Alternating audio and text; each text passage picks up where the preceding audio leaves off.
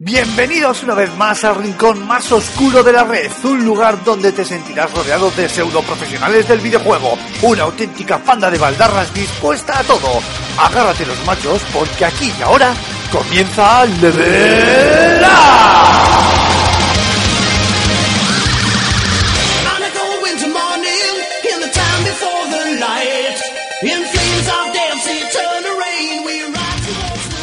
Muy buenas amigas y amigos, bienvenidos una semana más al podcast de Level Up, ya sabéis, el programa de videojuegos que grabamos todas las semanas en FS Gamer y que publicamos puntualmente todos los viernes en iBox y en iTunes. Eh, esta semanita ya estamos en lo que nosotros eh, llamamos habitualmente el post 3 ya nos hemos pegado el trajín de, de- de trabajar, bueno, los compañeros se han pegado el trajín de trabajar durante una semana entera mm, comentando las eh, conferencias, todas las novedades, todo lo que ha dado de sí la Feria de Los Ángeles y ahora pues toca coger un poquito de perspectiva, ver, eh, poner sobre la tierra todo lo que eh, la industria del videojuego nos ha contado, ver eh, cuáles son las grandes novedades que se acercan de aquí a final de año y disfrutar de este breve paroncito de 15, 30 días en los que también la industria del videojuego en sí se toma un respiro para encarar lo que es eh, la, época del descanso veraniego, aunque lo podríamos comentar, Antonio, en el programa de hoy, aunque sea también brevemente, eh, viene con alguno de, con algún lanzamiento bastante potente como el nuevo Deus Ex, que yo creo que en agosto, pues oye, puede saber como muy rico. Y, ya nos prepara para, para lo que es Gamescom y demás, y demás lanzamientos. Así que esta semana, como no podía ser de otra manera, también viene de contenidos un pelín más relajada, ¿no? Hablaremos de, de las noticias de, de la semana, aunque me parece que vamos a improvisar, porque creo que va a ser más interesante que hablemos también de a qué estamos jugando. Eh, podríamos meter ahí el videojuego de Deus Ex que ha jugado nuestro compañero Antonio, FIFA 17, del que también tenéis un estupendo avance en FS Gamer, y el nuevo juego de Sherlock Holmes, Devil's Daughter, que, que ha estado probando un servidor. Y esta semana nos acompaña en el programa, como ya hemos nombrado, Antonio Santo, director de FS Gamer. ¿Cómo estamos, caballero? Muy bien, muy bien. ¿Qué tal, chicos? Eh, sí, lo que dices de- del verano, la verdad es que de repente poner Deus Ex ahí en agosto hace que de repente el verano tenga interés.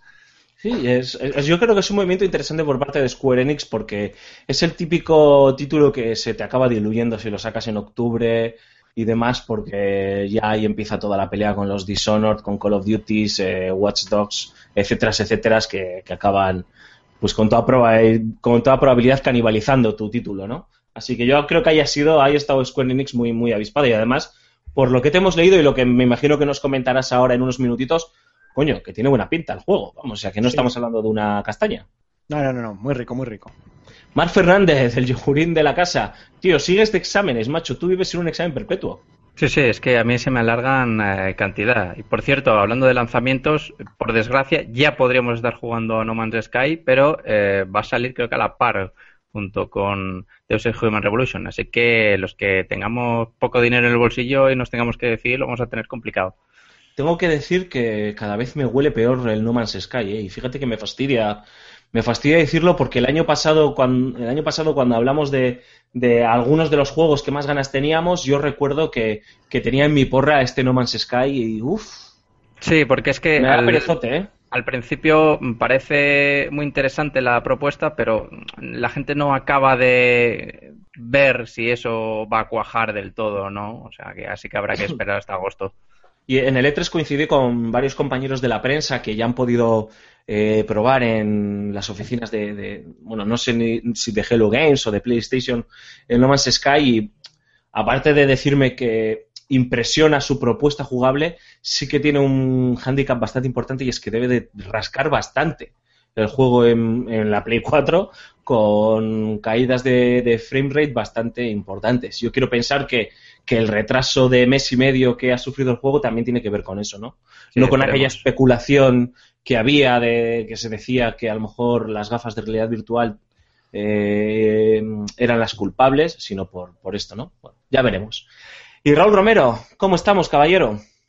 Pues aquí andamos una semanita más dando el callo o partiendo la pana que pin que pan.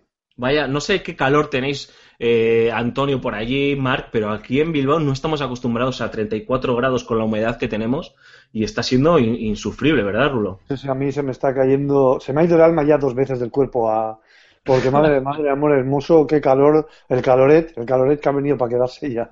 Insufrible.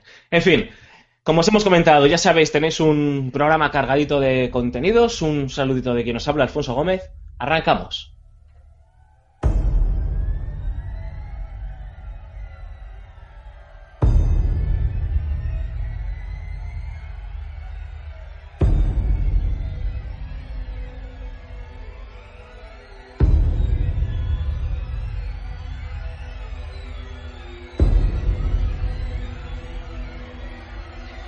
Bueno, pues como os decíamos, eh, nos encontramos en este pequeño lapsus de, información, de lanzamientos de juegos en los que después de la vorágine que ha supuesto eh, informativa, que ha supuesto el, el E3, pues ahora nos, encontramos con este pequeño erial en el que no ocurren grandes cosas, no ocurren grandes movimientos, pero sí que podemos destacar algunos de ellos y, que, sí, y sí que es cierto que, que nos gustaría comentarlos, ya sea por, por la relevancia que han podido tener o incluso por el eco ¿no? que, que han despertado algunas, algunas de las noticias. Y yo creo, compañeros, que mm, sería injusto que no, que no hablásemos de, de una de las noticias con mayor polémica de, de esta semana y probablemente con mayor polémica y vergüenza de, de este año, que ha sido, ya lo habíamos anunciado, ya te había leído alguna vez eh, Antonio en FS Gamer y, y ya lo, creo que ya lo hemos comentado alguna vez en Level Up, que es el lanzamiento del Might- Mighty Number 9, eh, aquel sucesor espiritual de los Mega Man, del señor Keiji Inafune, que se financió con 4 millones de, dólares eh, por Kickstarter, que ha sufrido un millón y medio de vicisitudes por el camino, retrasos y demás, y que, bueno, pues ha visto ya la luz definitivamente y tenemos que decir que, que ha sido o que es una castaña pilonga o un- una broma de bastante mal gusto. Sobre todo, eh, estoy introduciendo el tema para que ya luego vosotros eh, deis vuestras opiniones. Antonio, yo sé que tú lo pudiste jugar, me gusta, o has podido jugar una versión preliminar, me gustaría tu opinión al respecto. Sobre todo, digo lo de castaña o lo de broma porque es que eh, el señor Inafune no se ha tomado con, con, con el sentido con el que se, se tendría que tomar las críticas y ha realizado una, una serie de, de- de declaraciones a, a la prensa o en los foros que, que en mi opinión mm, pues no son no son del todo lo correctas o no están a la altura de lo que del, mito de este señor, ¿no? Hablando de que ellos no han tratado de, de vender nada mediante microtransacciones o DLC, que todo lo que está en el juego, que tiene que estar el juego que ellos lo han puesto, que esto es todo lo que hay y que no va a haber mucho más y que mejor tener esto que no tener nada, ¿no? Y se ha quedado tan ancho el tío. Bueno, hay que decir que la crítica lo, lo ha vapuleado tanto nacional como internacionalmente y que, y que muchos de los backers eh, han mostrado sus de- su descontento en, en foros como NeoGAF, en, en- en internet, en blogs y, y demás. Eh, no sé qué os parece. Y a mí me parece, me gustaría hilarlo también con, con, con Ricor, ¿no? Que es otro de los proyectos del señor Keiji Inafune que, que creo que está dilapidando toda su credibilidad a pasos agigantados, que es una de las exclusivas eh, in- interesantes o, o más interesantes, entre comillas, que tiene Xbox One para, para los próximos meses y que, en mi opinión, pues queda completamente empañado. A ver, el juego tampoco es que sea la catástrofe absoluta, es un juego muy mediocre, pues eh, muy vacío artísticamente, con muy poquito, o sea, tú ves las imágenes de cómo eran los planes de desarrollo a lo que ha, sido al final y que ha pasado por el camino. El problema de todo es que si esto fuera un juego independiente que ha hecho pues un grupito de gente de, yo qué sé, de, pues de Bilbao, de un estudio de Bilbao, pues dice, bueno, pues han hecho lo- lo mejor que han podido con los recursos que tenían. Pero estamos hablando de un desarrollador con una amplísima trayectoria, de un juego que se financió mediante crowdfunding y que recaudó bastante dinero, y ha pasado algo muy raro por el camino, muy raro. No sé qué ha pasado con el dinero, no sé en qué se ha utilizado, Ahí está.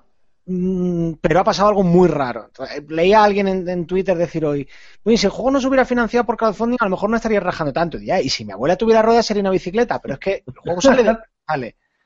Y me parece absolutamente inaceptable que un tío como Inafune, con el dinero que ha contado para hacer el juego, se marque esto. Ya, es que- que no es que diga, es que es injugable, no, evidentemente no es injugable. Hay juegos peores, por supuesto que sí. Peor aún es matar cachorritos a, a patadas en la cabeza. Pero saliendo de quien sale, con el dinero que ha habido de por medio, esto es inexplicable. Y ahí ha pasado algo raro. ¿Dónde ha ido ese dinero? Y no, y no digo que, que se lo haya.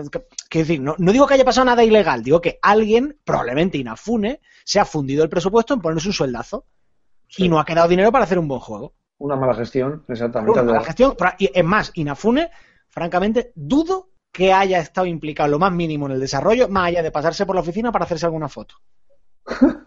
Y en cobrar. Esto, evidentemente, es opinión, no, no es información. Pero si.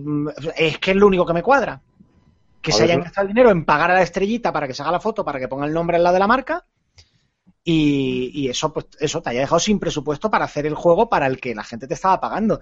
Y este tipo de cosas le hacen mucho daño al crowdfunding y desde luego la reputación de Inafune debería quedar por los suelos después de esto. O sea, si alguien vuelve a poner dinero en un crowdfunding de Inafune, se merece todo lo que le pase. O eso o una medallita al valor. Sí, sí, bueno, eso es- No ha podido pasar a lo mejor que simplemente ha intentado avanzar con las mecánicas eh, ya anticuadas de, de los Mega Man y ha visto que simplemente eso pues no puede dar más de sí y ahí se han quedado y le han se han dedicado a ponerle efectos en la, la pantalla y, de cosas aplicados a lo que tú dices, una, una mala gestión. ¿Tú crees? Porque no sé. Yo lo que creo es eso, que una mala gestión, vamos. De Hombre, yo, es- yo es que creo también que un plataformas 2D tampoco puede dar mucho más de sí. O sea, eh, vemos cantidad de plataformas 2D que realizan los estudios independientes y salvando algunas excepciones que sí que salen de, de lo, de lo normal, el resto pues tienen mecánicas eh, calcadas. O sea, lo único que se diferencian es quizá en eh, sistemas de recompensas, de recolección y el diseño artístico, que es lo más importante. Pero No, no las decimos mecánicas- que, no decimos que el tío haya cogido y, y haya hecho un desfalco o lo que sea. Simplemente decimos que ha hecho una mala gestión de recursos, que es lo que yo opino también. El problema, el problema yo no creo que sea el agotamiento de la fórmula, porque mucha gente dice que, que si no te dicen que es el sucesor espiritual de Mega Man, pues, pues no le ves ningún parecido con, con Mega Man, salvando las distancias de que el personaje se parece mucho y demás, y, las, y algunas de las mecánicas son, pues como tú dices, Cormac calcadas, ¿no? O sea, yo, yo creo que es justo eh, la exigencia que planteaba Antonio, ¿no? Eh, de manera no explícita, pero que estaba implícita en sus preguntas, y es el, el qué ha pasado. Yo como backer, yo no he sido backer, ¿eh? pero si yo hubiese sido backer de este proyecto y me sale algo así, con todo lo que ha pasado alrededor, esos, esos retrasos, esas cancelaciones, de repente no se daban explicaciones en los foros ni en los distintos eh, ámbitos que había o eh, espacios que había eh, habilitado el estudio para comunicarse con los backers y demás. De repente hubo como un apagón, un silencio administrativo y, ya está, ¿no? Entiendo que, que la gente le pidiese explicaciones. Yo pediría explicaciones, tío. Yo diría, oye, ¿qué ha pasado? Necesito saber, no, no, no me vale con que me des la copia del juego con las diferentes recompensas. No, no, yo quiero saber por qué narices sale esta mierda, tío. O sea, ¿Por qué me habéis sacado este juego tan mediocre, no? Además que estás en todo tu derecho como backer.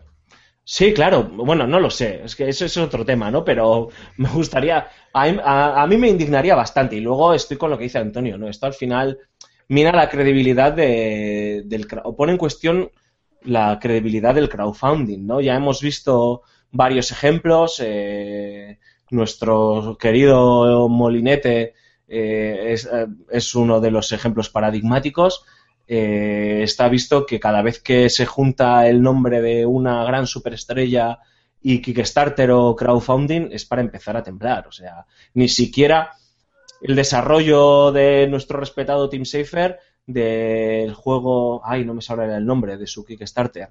Eh, estuvo exento de polémica porque lo dividieron en dos partes y demás. Bueno, está claro que, que este tipo de, de- de- noticias no, en mi opinión, ayudan a que, no ayudan a que la gente se anime, ¿no? A financiar los proyectos de esta forma, vamos. Joder, es que encima mucha gente que tenía puestas las esperanzas en, en este título, muchos seguidores de Mega Man, este estaba considerado el- el- la continuación espiritual de, de Mega Man por, por la estética, por desarrollo y, y claro, es que se ha quedado en nada y es que tú ves el juego y efectivamente da la sensación de que de que qué ha pasado, ¿no? Que con lo que había invertido en él no, no tenía por qué verse así, ni, o sea, se tenía que haber pulido más, más cosas dentro del juego que no se han hecho. Y al final ha dado la sensación de que eh, lo que apretaba es el tiempo, la comunidad estaba chuchando y se ha tomado la determinación de lanzarlo pues así, como está. Sí, no lo sé, no lo sé, la verdad. Y eh, no sé si creéis que esto puede afectar de alguna manera a Ricor, eh, el lanzamiento, bueno, o la producción de, de- de Inafune para, Xbox One, o simplemente creéis que esto, bueno, pues es un- una anécdota y que la gente se olvidará y que una cosa no tiene nada que ver, que son proyectos completamente diferentes. Mm, Con toda probabilidad, Ricor está tutelado en cierta medida por Microsoft, seguro y, y ya está, o sea, no, no, no va a pasar. No sé, ¿qué, opináis? ¿Qué os parece? Yo creo que no, no va a pasar mucho, porque Mighty Number 9, eh, o sea, sucesor espiritual de Mega Man, una saga que está ya parcialmente olvidada y que al nuevo público pues no, no atrae mucho. Eh, yo creo que, mm, aun a pesar de haber estado el nombre de, de Inafune marcado, pues no, no, no creo que tenga la repercusión mediática suficiente como para que afecte eh, al nivel de, pues no sé, de algún juego triple A o demás. Si este ha salido malo, pues a lo mejor, pues mira, el otro hay más confianza, están eh, Microsoft detrás, a lo mejor eh, Keiji- lo que vosotros decís, Keiji Inafune aquí nada más que ha dejado lo que es la marca y ha cobrado su parte, claro, y en el otro pues se ha, en Recorse pues se ha implicado en- totalmente. Así que, pues no sé, la verdad es que, hombre, en el E3 lo que lo poco que pudimos ver, no sé si luego os pusieron demo jugable o algo así allí, Alfonso, Sí, había Eh, jugable, sí. eh, sí que parecía, parecía un juego más pequeñito, ¿no? Más discreto, no ningún triple A de, de, de- de gran producción, pero, pero, pero no sé, tan mala pinta como tiene este. No, no, no, no, ni mucho menos. Eh, pude jugarlo en el Floor un ratito, nada, 15 minutos, eh, tampoco mucho más. Y eh, eh, tengo que decir que en la presentación de, de- en la conferencia de Xbox, uff, me echó para atrás muchísimo. Me dio una pereza enorme y no me gustó nada. Me, me parecía feote, ¿no? Pero, o sea que no lucía en comparación con lo que era jugarlo ya con, con una pantalla pues eh, más pequeña, o sea, no una proyección tan enorme como las que nos ponían allí en, en el Galen Center para la prensa y, y más tranquilo con tus auriculares y, y el mando. Y la verdad es que, bueno, pues sí, es una producción pequeñita, se nota que, que es un juego de estos de, considerados de, de clase media, pero bueno, atractivo, interesante. Y no me pareció un desastre. La verdad, no quiero decir que me llame, que me haya enamorado ni me llame muchísimo la atención. Había otros juegos o otros exclusivos de Xbox One muchísimo más atractivos, la verdad, como el Sea of Thieves, en mi opinión, de, de nuestros amigos de Rare, que también es así como más pequeñito, eh, del que un Gears of War, por ejemplo, un Forza. Y, pero, pero me sorprendió, por ejemplo, que Keiji Inafune no estuviese en el E3, que no estuviese presentando este juego, que no hablase, que no saliese en la conferencia. Es como que el tío se olía que iba a estar en el candelero esta semana y prefirió estar escondido ya para evitar cualquier tipo de especulación o para evitar cualquier tipo de pregunta al respecto de Mighty Number 9. Vete, vete a saber. A lo mejor es que el tío se ha cansado ya del tema de los videojuegos y va siempre a, cor- a correr la renta. A Ahora, pero de- del tema de la pasta, bien que nos ha cansado, ¿eh? Claro. Es que, joder, perdonamos cada cosa en, en este, en este sector, de verdad. Que vaya tela, ¿eh? Sí, sí, macho, parecemos la prensa deportiva, tío. Uf, Yo, yo, insoportable eso, de verdad. yo tengo que decir que, que yo opino como, como Mark, eh, no sé tú, Antonio, yo creo que, que lamentablemente, o, oye, o, o- o bien por Microsoft, ¿no? No le va a pasar factura a este Record, eh, son productos completamente diferentes, eh, en ámbitos completamente diferentes, en contextos completamente diferentes, valga la redundancia, pero es una pena, ¿no? Porque da, a mí me da la sensación de que este señor pues se acaba saliendo, se va a acabar saliendo con la suya. A ver, parece que le estamos queriendo crucificar. Yo no tengo ninguna cruzada personal con el señor Keiji Inafune, ni mucho menos. Admiro gran parte de su trabajo, pero eh, sí que es cierto que en, en el momento en el que es- se anunció este Kickstarter todo olía raro eh, y, y ha Es sido que un no, no desastre. nos confundamos. También, a ver, eh, lo que decía, en este sector tendemos a perdonar cualquier cosa y en cuanto que mm, exiges responsabilidades, es que eres un hater. Vamos a ver. Es que decir, este señor tiene que dar un montón de explicaciones. A este tío no se puede, no se puede volver a confiar en este tío si no hace algo. Quiero decir, debería perder la confianza del público. Eso no es ser un hater, eso no es querer crucificar a nadie.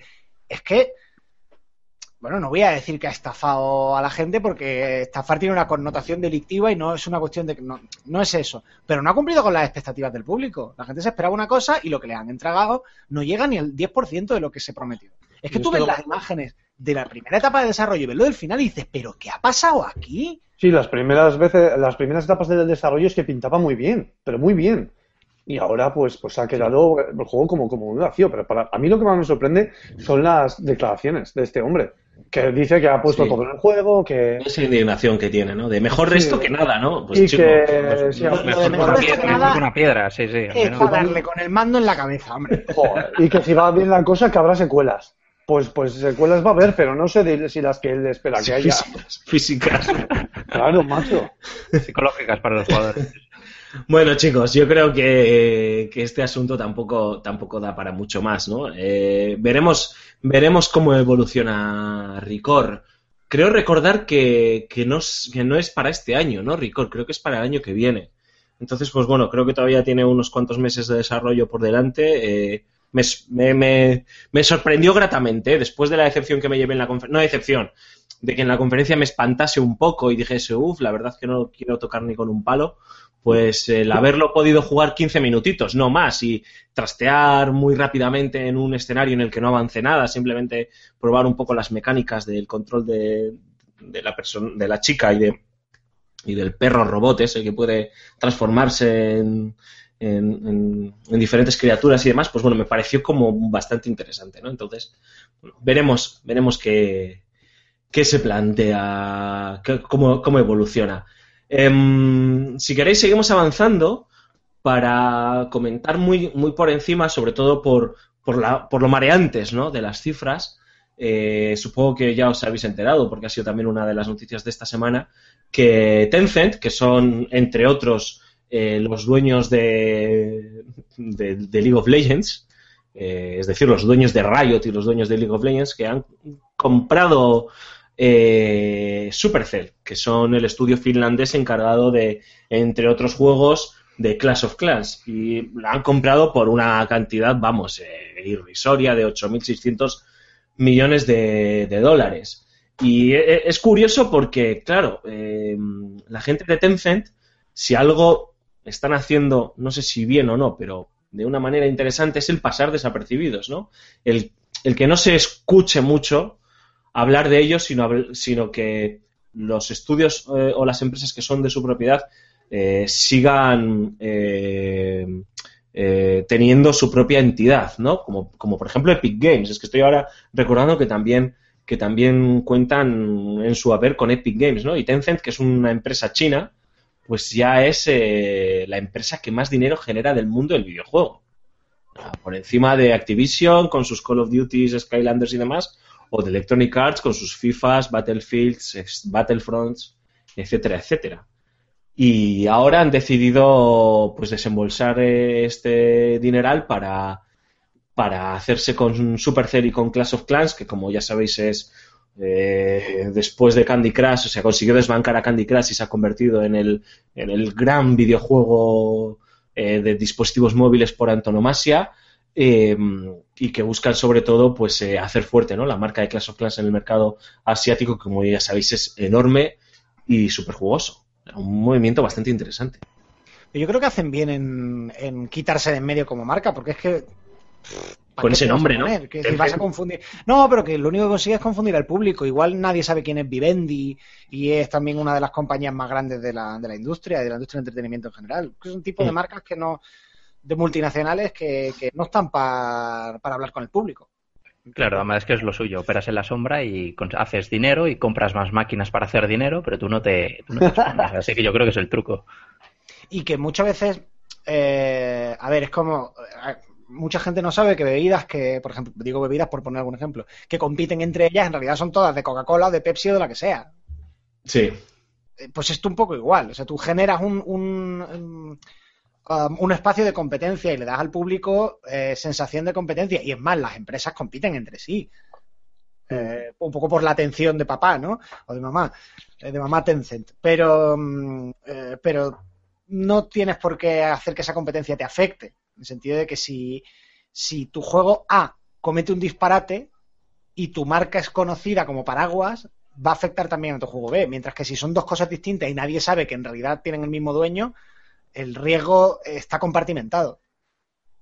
Sí, sin lugar a dudas. Y además que es, es una es una buena forma de, de dejar que el, que el es una buena estrategia empresarial de, de dejar que los riesgos parezcan que los asumen bueno, o parezcan o no, o los asuman los propios estudios, ¿no? De darles una cierta libertad o una cierta iniciativa creativa, ¿no? Que muchas veces esto también va un poco hila- hilado con la siguiente noticia, ¿no? Que tiene que ver con la, la que Vivendi sigue comprando acciones de, de Ubisoft y, bueno, pues eh, existe ese miedo de que acabe haciendo una OPA hostil y acabe adquiriendo eh, a, a Ubisoft y una de las críticas que hace mucha gente es que que a lo mejor eso significa que se acabó la libertad creativa y demás, y, y un caso como el de Tencent, pues demuestra que no tiene por qué ser así, ¿no? O sea, que yo me compro las gallinas y sus huevos y luego dejo que las gallinas y sus huevos pues sigan creciendo y sigan eh, produciendo eh, la materia de, calidad y yo simplemente me dedico a contar los, billetes, bueno, y manteniendo una estrategia, obviamente, ¿no?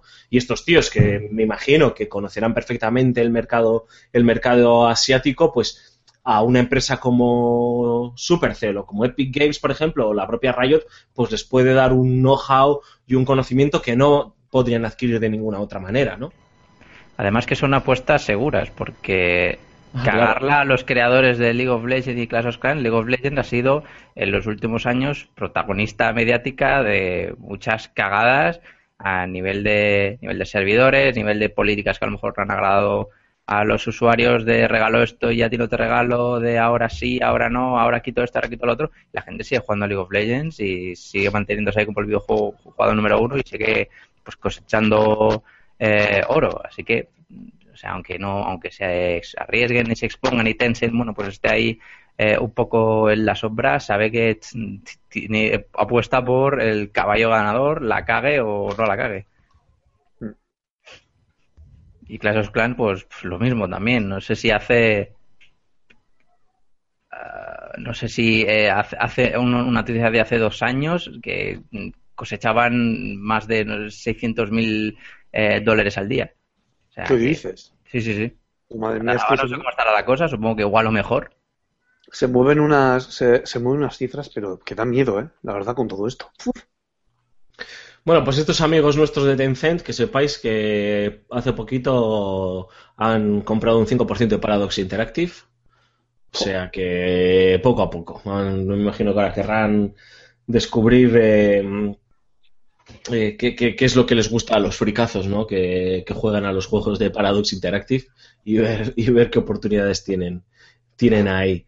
Y hablando de, compras de, acciones y de adquisición de, empresas, pues seguimos con el culebrón de Vivendi, que ya sabéis que hace unos meses eh, se hizo con el 18% de, de Ubisoft, que es que lo convertía, por tanto, en el, en el socio mayoritario de, de la empresa Gala, aunque no tenía derecho o no tenía acceso, porque está, lo habían conseguido vetar, a un asiento en el Consejo de Administración. Mm. Por otro lado, eh, ha comprado eh, o se ha hecho definitivamente con Gameloft y parece ser que el CEO de Gameloft, que es uno de los hermanos Guillemot, eh, si no abandonado, yo cuando estaba en el E3, cuando fui al E3, el tío estaba eh, a puntito de abandonar o iba o se estaba planteando abandonar la empresa, pues eh, Vivendi en los últimos días decidió adquirir un 2 y pico por ciento más de acciones de Ubisoft, llegando hasta el 20,1 por ciento de, de su paquete accionarial en la compañía Gala. Y vuelven a sonar los vuelven a sonar los las alarmas en, en la central de, de- de París. Aclaremos- Antonio, has estado echando aquí una ojeadilla un poco a Sí. todo esto, a cómo están las acciones de Ubi y demás, y no sé qué nos Sí, bueno, a ver, lo, lo primero conviene aclarar qué es Vivendi, exactamente, porque yo creo que la gente no, no lo tiene muy claro. Vivendi es una, es una multinacional de, de entretenimiento masivo en general. Es decir, tiene cosas Sí. en temas de telecomunicaciones, televisión, eh, cine, música, videojuegos también, eh, servicios de, De streaming. Dailymotion es de, Dailymotion, sí, Canal de Plus, es Vivendi. de Vivendi. Entonces, tienen, no, no son un monstruo ajeno al mundo del videojuego, pero se dedican a otras muchas más cosas. Tampoco tiene nada de raro que una gran compañía de este tipo sea dueña de, mm, de, de una compañía de videojuegos, ni es la primera ni es la última. Este, Blizzard, eh, de hecho, Vivendi creo que tuvo acciones de Blizzard en su día y tuvo Sí. fiches, además, de, de Blizzard, de Activision Blizzard. De Activision, sí. Eh, dicho eso, pues eso, han comprado un paquete de, de acciones de, de Vivendi. Bueno, en realidad lo que han hecho es aumentar su paquete de acciones. Sí. Creo que van por el 20%, estoy buscando el dato exacto. Sí, 20,1. Exactamente, como no juegues, que memoria. Eh, y bueno, el tema de las acciones de, de Ubi, para sorpresa de mucha gente, empezando por mí, eh, que puede pensar que Ubi está un poco de capa caída, que en los últimos años, que tal, esto y lo otro, en realidad Ubi está en su punto más alto en cuanto a precio de acciones desde 2007. Ahora Ahora mismo. mismo, una acción de Ubisoft ahora mismo cuesta 32,52 euros. Venga. Joder, qué memoria tú, luego me dices a mí, macho. al- alrededor de. Eh, llegó a estar a unos 50 euros, una cosa así, en 2007. Me imagino que coincidiendo con el con todo el IP que hubo alrededor de los primeros Assassin's Creed y tal. Sí, sí. Eh, entonces, claro, ¿qué ha pasado? Cuando eh, el mercado normalmente es muy cobardica, pero cuando se aproxima una posible OPA hostil como esta, es decir, Ubisoft no quiere que Vivendi la compre. Una OPA hostil lo que significa es que llega una gran compañía y dice, quieras o no, te compro el 51% de las acciones, eres mío. Sí, eso es la postil, o sea, es un zasca en toda regla.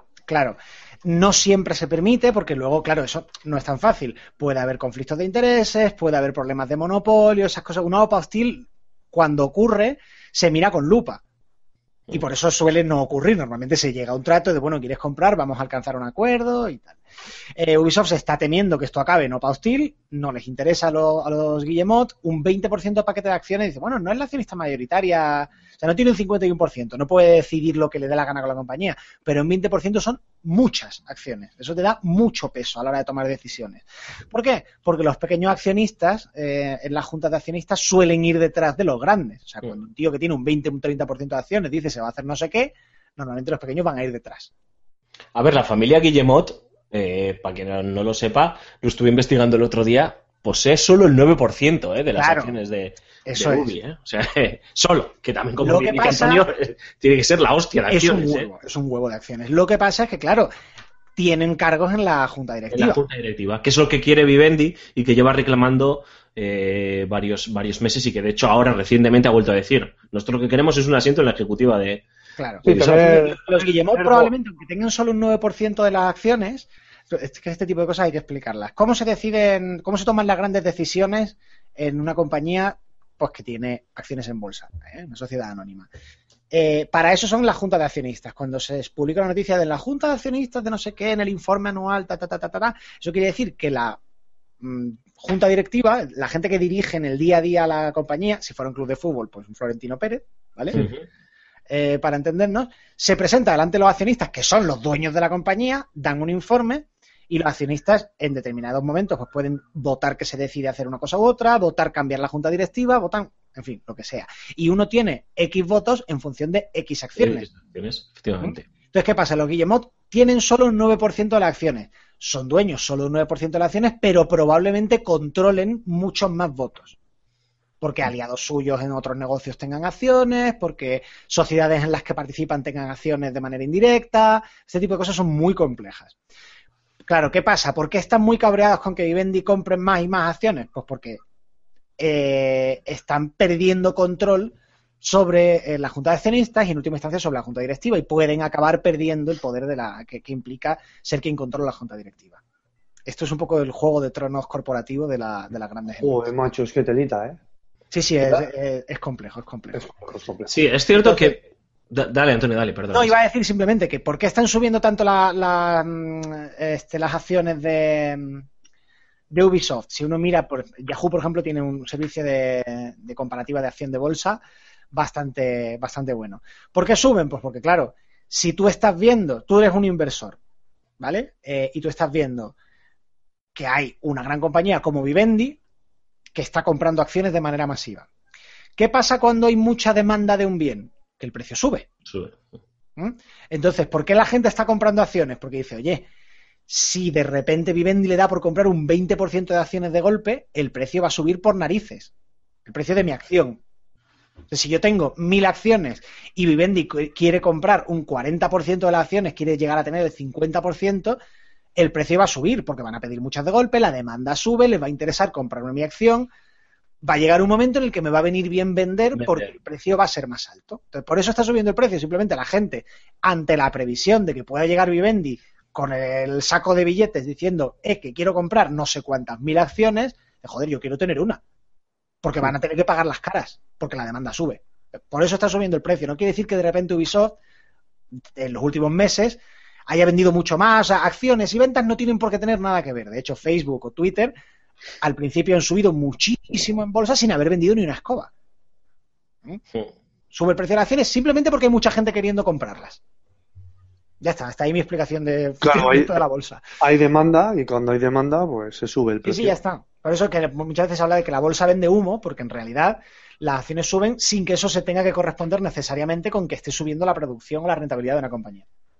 Sí, a ver, es cierto que Vivendi ha dejado, ha dejado por las claras que ellos, que, ellos, van a buenas, que no tienen en ningún momento intención de, de convertirse, de adquirir el 100% de las acciones de, Ubisoft, ni mucho menos, que, que simplemente pues ellos lo que quieren es eh, participar de la empresa francesa y que quieren un asiento en, en la, en la ejecutiva de, de Ubi. Ya veremos, ya veremos cómo avanza esto. Eh, yo sí que sé eh, de muy buena tinta que eh, el señor Yves Guillemot eh, está haciéndose un. tiene planificada una, una ronda por diferentes países para buscar eh, aliados eh, que puedan eh, ayudarles pues con la adquisición de nuevos paquetes de, de acciones pues a contrarrestar el,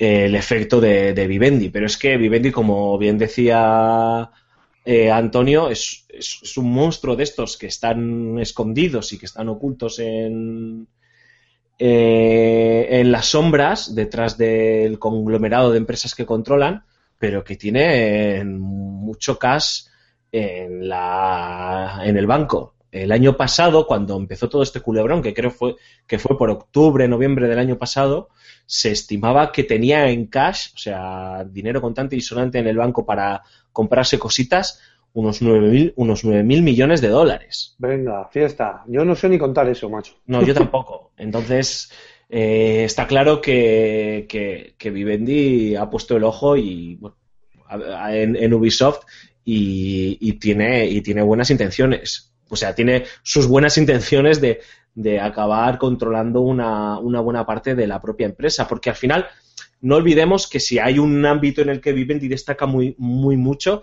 es en el ámbito audiovisual. Y Ubisoft está en estos momentos apostando mucho también pues por las películas, por toda su división de cine, tiene pues eh, es, eh, estas franquicias o estas eh, IPs propias como Watch Dogs que van a llegar al cine, como The Division, como Assassin's Creed que llega Sí. este año, que me imagino que, a un, que para un Vivendi eh, pueden ser muy atractivo, ¿no? Esa, esa división de, de la propia de la propia Ubisoft, ¿no? De lo que ya no, ya no tengo tantas dudas y que mucha gente está criticando es ¿qué pasaría si Vivendi comprase el 100% de Ubi, ¿no? Que muchos dicen, bueno, es cierto que Ubisoft hasta hace unos meses pues no contaba con una buena prensa porque es cierto que ha realizado una, una serie larga de, de- errores y de, y, de, y de fallitos, ya sea de comunicación o de lanzamientos, que le han granjeado el- la antipatía de, los compradores, pero había mucha gente que ponía en duda el- lo que decíamos antes, ¿no? De Tencent eh, con Riot o con Supercell, ¿no? De la libertad creativa. Y yo creo que no está reñida la una cosa con la otra, ¿eh? O sea, que Vivendi controlase Ubisoft, yo creo que no tendría por qué afectar a, a la libertad creativa que puede tener en estos momentos los estudios de la compañía Gala a la hora de desarrollar sus propias licencias. Añadiré que no es que no tenga por qué afectar, es que sería raro que afectara, porque a Vivendi le importa tres narices cómo gane Ubisoft dinero, lo que le interesa es que gane dinero. Efectivamente. Ustedes saben hacer juegos, yo no sé. Ustedes Eso es. Yo me, os he comprado porque sabéis hacer vi- videojuegos, Claro. no, no naipes. Entonces yo quiero que sigáis haciendo videojuegos muy bien para seguir ganando mucho dinero. Pero bueno, que es algo que he leído en muchos sitios y que he oído a mucha gente, ¿no? El, Buah, ya verás, porque el pez grande se come al pez chico y... y Pero- pero Tío, sí. ha pasado toda la vida. Claro, lo que pasa es que si Guillemot está preocupado, está tratando de hacer todo lo posible para, para retener el control de V, a lo mejor es que, pues, no sé, le interesa algo más o ve peligro más allá para no solo para el, el- su propio control de, de Ubisoft, sino también para por, por, algún motivo de que, de que pueda afectar a la, la- compañía de alguna manera, en ventas o en decisiones o, o en algún o en otro tipo de cosas, ¿no? Porque si, si Vivendi es lo que decís, si termina comprando Ubisoft en- entera, di- digo yo que la dejaría tal y como está y entonces eh, el puesto del señor Guillemot pues no tendría que ver por qué verse por qué verse afectado. A lo mejor la quiere comprar para, para retenerla y dejarla ahí y que no hagan nada. Mucho miedito, me parece a mí. Hombre, a ver, yo no creo que Vivendi vaya a comprar la empresa para despiezarla, ni mucho menos, ni, ni deshacerse de ella. Insistimos en que compró Activision en su día. Bueno, no fue, no fue una compra exactamente, fue una fusión entre Vivendi Games, que tenía un estudio Sí. propio, eh, y Activision. Y luego vendió las acciones, y de 2007 a 2014 Activision y Vivendi eran la misma cosa, y no ha pasado nada, y no ha cambiado nada Activision. Es que la gente se monta unas películas que No, de hecho, a ti te da Activision- igual quién sea el dueño de, de- de una empresa. Sí, Activision recompró las las, eh, las acciones de Vivendi, las eh, se unieron eh, todos los la gran mayoría de accionistas para recomprar recomprar las acciones de, de Vivendi. ¿no? Tampoco, tampoco tiene que por qué significar un cambio drástico y un rumbo catastrófico, sin más. No sé, yo no, lo veo. a, lo- a lo mejor simplemente tiene repercusiones eh, empresariales, empresariales en sus historias, pero mm, a la hora del jugador pues comprar los productos de, de Ubisoft, pues no, no se tiene por qué ver afectado. Eh, Claro. Estas cosas que a lo mejor el jugador, pues nosotros pues no nos enteramos. Eso es. Ojo, estoy viendo el- la Wikipedia, tío. Vivendi y es la hostia. O sea, que es que esta empresa se remonta a 1853 con Napoleón III, tío. Madre, Madre mía. mía. Madre mía. Ah, y son, son auténticos monstruos, tienen telecos de, de Europa, o sea, quiero decir, es como si esta gente tuviera pues, telefónica, ¿sabes? La Telefónica igual es que es demasiado, Telefónica es muy grande porque es una empresa estatal y ya supera mucho al el ámbito de España, Telefónica en Latinoamérica gana unos dinerales muy locos. Es que estamos hablando Universal. Universal Music, Gru- el grupo Canal Plus, EMI. Daily Motion. Poca cosa. Y Telecom Italia, que, Sí. pues eso, la Telefónica de Italia, digamos, por así decir, no, son muy grandes, es un, es un monstruo. es muy gigante. en fin, chicos, eh, si os parece, hacemos una pequeñita pausa, nada, dos, dos minutitos para, para refrescarnos de este, de este calor extremo que estamos viviendo. Y hablamos, Antonio, de, de, de los dos juegos ¿no? que has podido probar estos días: el Deus Ex Human, ¿cómo era? Mankind Divided Mankind Sí. Divided, sí. Oh, y, Divided, FIFA 10 ¿no? y FIFA 17. Muy rico. Volvemos en dos minutitos.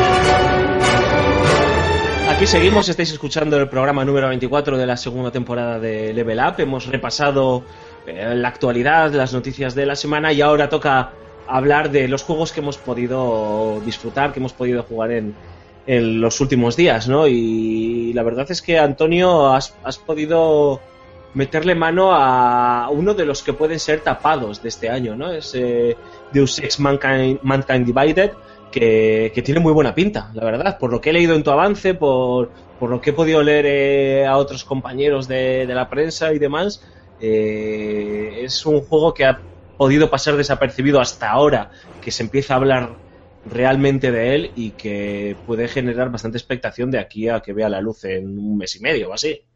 Sí, sí, sí. eh, a ver, eh, a mí es que me parece que a esta altura ya Eidos Montreal no, no tiene tanto que, que demostrar. demostrar. Eh, ya sabemos por el primer juego y por Thief que, que es gente que sabe hacer buenos juegos, que sabe eh, que tiene un sentido artístico muy, muy bien desarrollado, que, que tiene historias que contar o que tiene mundos también que, que presentar, ¿no? El primer Deus Ex a mí me parece que es un juego que...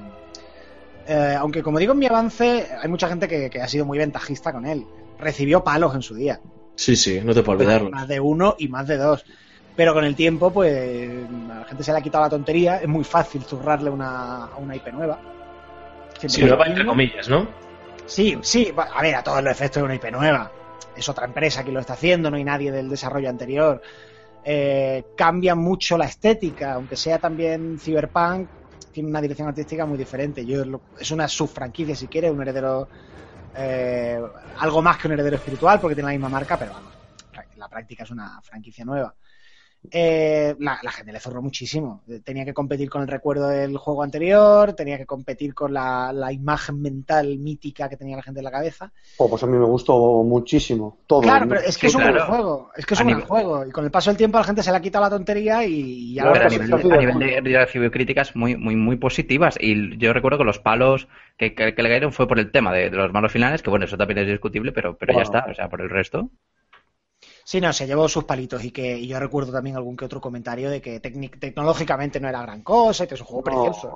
que las, eh, los aumentos de los, del personaje como que no influían demasiado en la historia, que con un par de ellos que te hicieses ya te podías pasar el juego bien, tal, no sé, cosas, a veces cosas raras que decías, pero, pero, pa- Sí, pero ¿por qué? O sea, Claro, sí. la gente, la gente que se pasa el juego en modo fácil, sí, sí. Sí, en modo, fa- efectivamente, efectivamente. Y si no se dan cuenta de que, de que la estética que tiene, la, la puesta en escena, eh, el personaje, la motivación, lo que te propone, eso es un juego que, que a mí me ha dejado, vamos. me- me lo Igual los enfrentamientos con los bosses eran un poquillo así, ¿no? Depende ¿eh? de qué bosses. Sí, yo no estoy, yo no estoy de acuerdo con, la, con las críticas, porque yo me acuerdo que recibí muchísimos palos porque dice que eh, si en el juego optabas por desarrollar aumentos de nivel de sigilo, de nivel de hacker, luego los juegos estaban, los, perdón, los malos finales estaban orientados a que, al combate directo y por tanto tú, eh, si no te habías subido las defensas y demás, pues eran muy, muy difíciles. Pero yo no estoy de acuerdo. O sea, yo me pasé el juego eh, la- por primera vez en modo Deus Ex, que era el modo más difícil, y me lo hice eh, full hacker con cositas de sigilo y me pasé los, los, los malos finales escondiéndome y, y perfectamente sin problemas. Eh, Yo creo que la gente, pues, o, o no, es muy exagerada o, o es muy mala o no. No, no a ver, la gente, los comentarios destructivos, tío, están siempre para hacerse en cualquier momento y en cualquier lugar. Y no te das cuenta de que, de que igual es un juego un poco duro al principio, pero según se va desarrollando el juego ofrece un montón, un montonazo. Yo creo que también, no sé si os acordáis que se hizo, y ahora ya le dejamos hablar a Antonio de lo que Sí, nos sí, interesa, le hemos, le pero hemos que se, se hizo, eh, yo, yo tengo el recuerdo, eh, eh, ha pasado ya un tiempo, pero se desató una especie de ola de, de optimismo exacerbado con- en torno al juego, mucho, mucho IP, la gente tenía mucha expectación, quería, quería verlo y, y yo creo que, que luego pues era un- es un muy buen juego, un buen juego que a lo mejor eh, excedió las expectativas de, de muchos compañeros de la prensa y de mucha gente, ¿no? Hmm. Y, y fue fácil darle un palo y también, como dice Antonio, pues bueno, era una nueva IP, por así decirlo, y es siempre muchísimo más sencillo cascarle a esta gente que cascarle al Call of Duty de turno, ¿no? Por poner un ejemplo. Me vuelvo a traer la conversación, si os parece, al juego Eso que es. traemos entre manos ahora. Eh, a ver, es, es un poco más y mejor. O sea, no han buscado cambiar nada de la base ni de la propuesta central. Lo que pasa es que primero ya saben hacerlo. eh, con esto quiero decir que no mm, se, se mueven en territorio conocido, se les ve mucho más seguro de lo que hacen. Y segundo, ya saben también que cuentan con una base de jugadores. Eso les permite avanzar en una propuesta que, en mi opinión, es sorprendentemente pecera. Digo sorprendentemente porque eh, to- todos sabemos que la pasta gorda está en las consolas. Sí, tú lo jugaste. es- claro. ¿Lo Yo lo jugué en, en Play 4, sí. Ah, vale.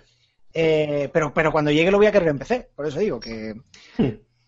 es un juego en el que han dicho este es nuestro estilo, esto es lo que queremos ofrecer y, y pasa por el aro. O sea, no han, no han bajado la marcha, no han renunciado a, pues, por ejemplo, un inventario complejo, muchas habilidades, desarrollo de personaje, mucho, muy- este, muchas vías distintas dentro del mismo nivel, por el hecho de que se vaya a vender en consolas. Están exigiéndole un poquito al jugador. Yo creo que en ese sentido la- comunidad de jugadores quizás está un poquito más madura que hace unos años a ese respecto. Lo, lo hemos visto en juegos como Dark Souls, eh, que ya te dicen, no, mira, esto, el juego va de esto, si te interesa bien y si no, pues nada. Entonces Deus Ex no va a vender lo que un Call of Duty, tampoco es su objetivo.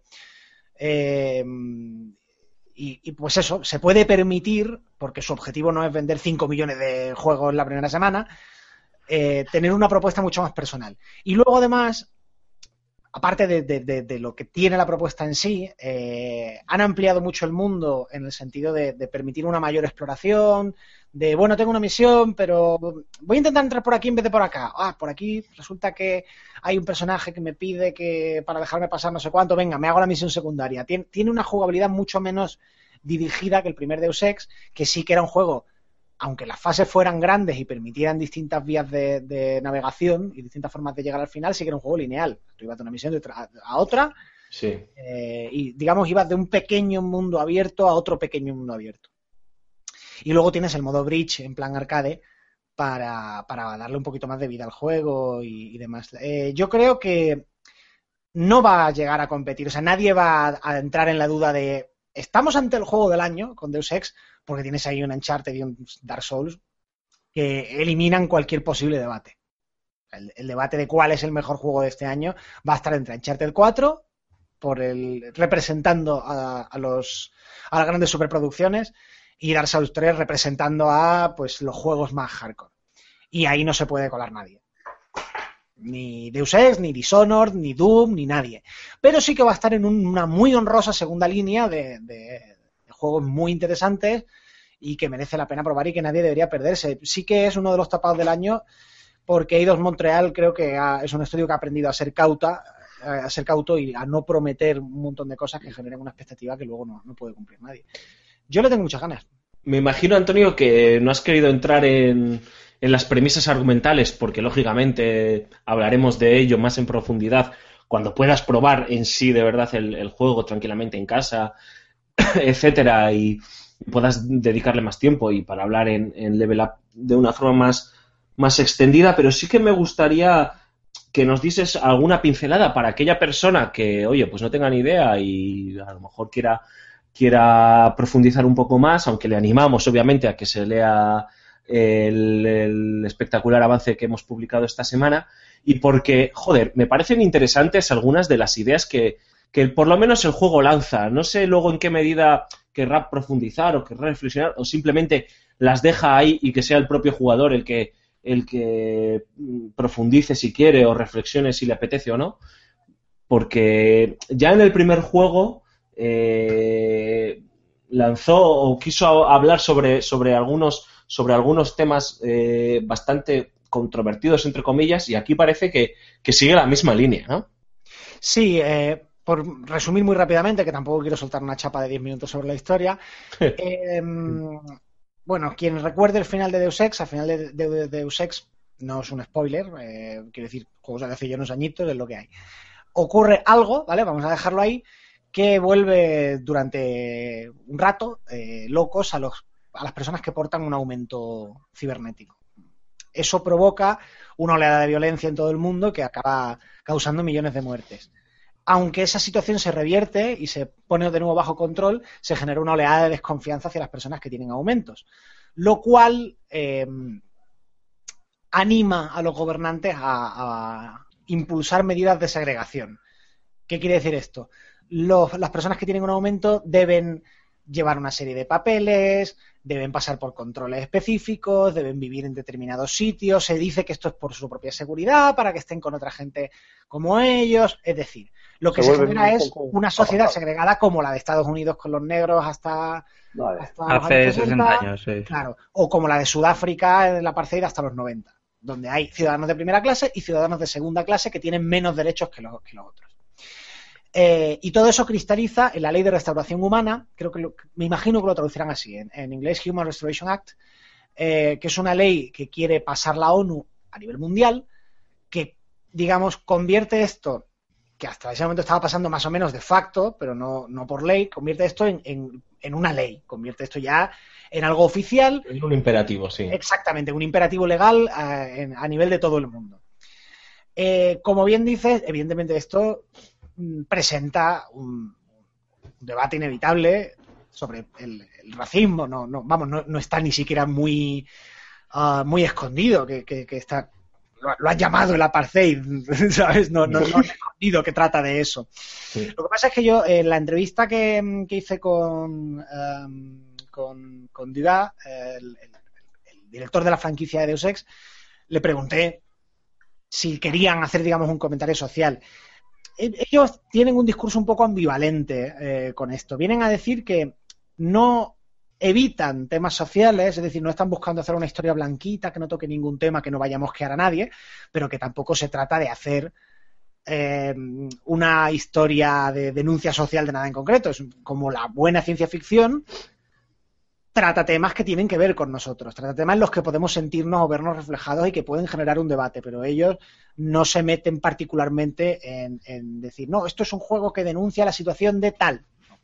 Es un juego que presenta una situación que evidentemente tiene relación con situaciones de nuestro mundo. Hombre, no querrán mojarse del todo, ¿no? Porque eh, sí es cierto que la, la ambientación, esta distopía, utopía, como queramos llamarlo, futurista cercana, que no llega a la space opera, sí que es un buen eh, contexto para meter y meter el- lo que son simbologías actuales y revoluciones y panfletos y discursos que, que ya hemos visto en, en otros juegos que son, que son menores.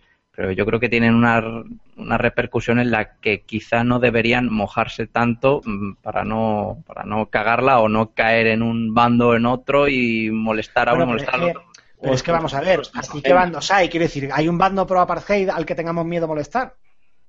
No, pero no, no, no, no, no, está claro, pero, pero Pues lo habrá, tío. Seguro que lo habrá, sí, joder. seguro. Es que yo hay cosas que me tocan un poco los cojones. ¿no? Es que, Oye, pues a lo mejor a Le Pen no le hace ni puta gracia este juego, tío. Yo Claro, qué pero, sé. pero ahí vamos, no, es que los juegos no se deben meter en política, pero vamos a ver, ¿qué me estás diciendo? No, no, sí, cuando- sí, que hay no, no, no juegos- lo digo por ti, no lo digo por ti, Sí. me refiero, el rollo este, yo qué sé, como cuando los tontos del, del Gamergate se ponen a decir según qué cosas. que los juegos no se metan en política, pero vamos a ver, ¿me estás diciendo que a ti te parece malo decir que segregar a la gente está mal? ¿Qué, qué clase de hijo de la gran puta eres? Ya, pero- una Vamos historia. a llamar a las cosas por su nombre. Pero, el por- que dice, por vamos a ver, ejemplo- hay, hay temas, per- perdona y con esto termino, hay temas en los que no hay medias tintas. No puedes decir no me mojo. Si no te mojas, estás a favor. Punto.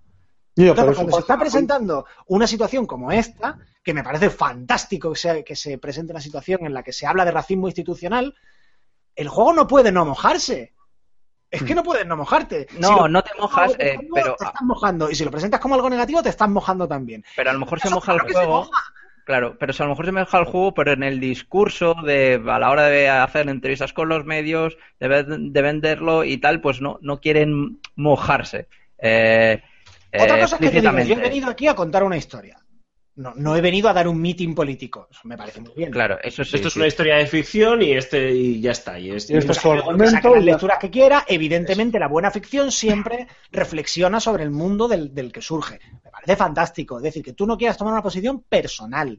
O que tú digas, mire, yo vengo aquí a vender un juego, yo no me voy a poner ahora a dar una chapa sobre lo malo que es el racismo y lo malo que fue la apartheid y Claro, bla, bla, bla, bla, bla. claro. Muy bien. Ahora decir, no, el juego no se mete en política, ni nos interesa, ni los juegos deben meterse en política. Pero hombre, por favor, ¿qué me estás diciendo? ¿Todo tiene que ser Super Mario? ¿Setitas y florecitas y... Que, a- que aún así, Hombre, no me jodas, vamos a madurar un poquito. sí. que aún así, Antonio, estoy con. es- eh, no sé si estoy contigo porque no te lo he oído, pero estoy seguro que sí.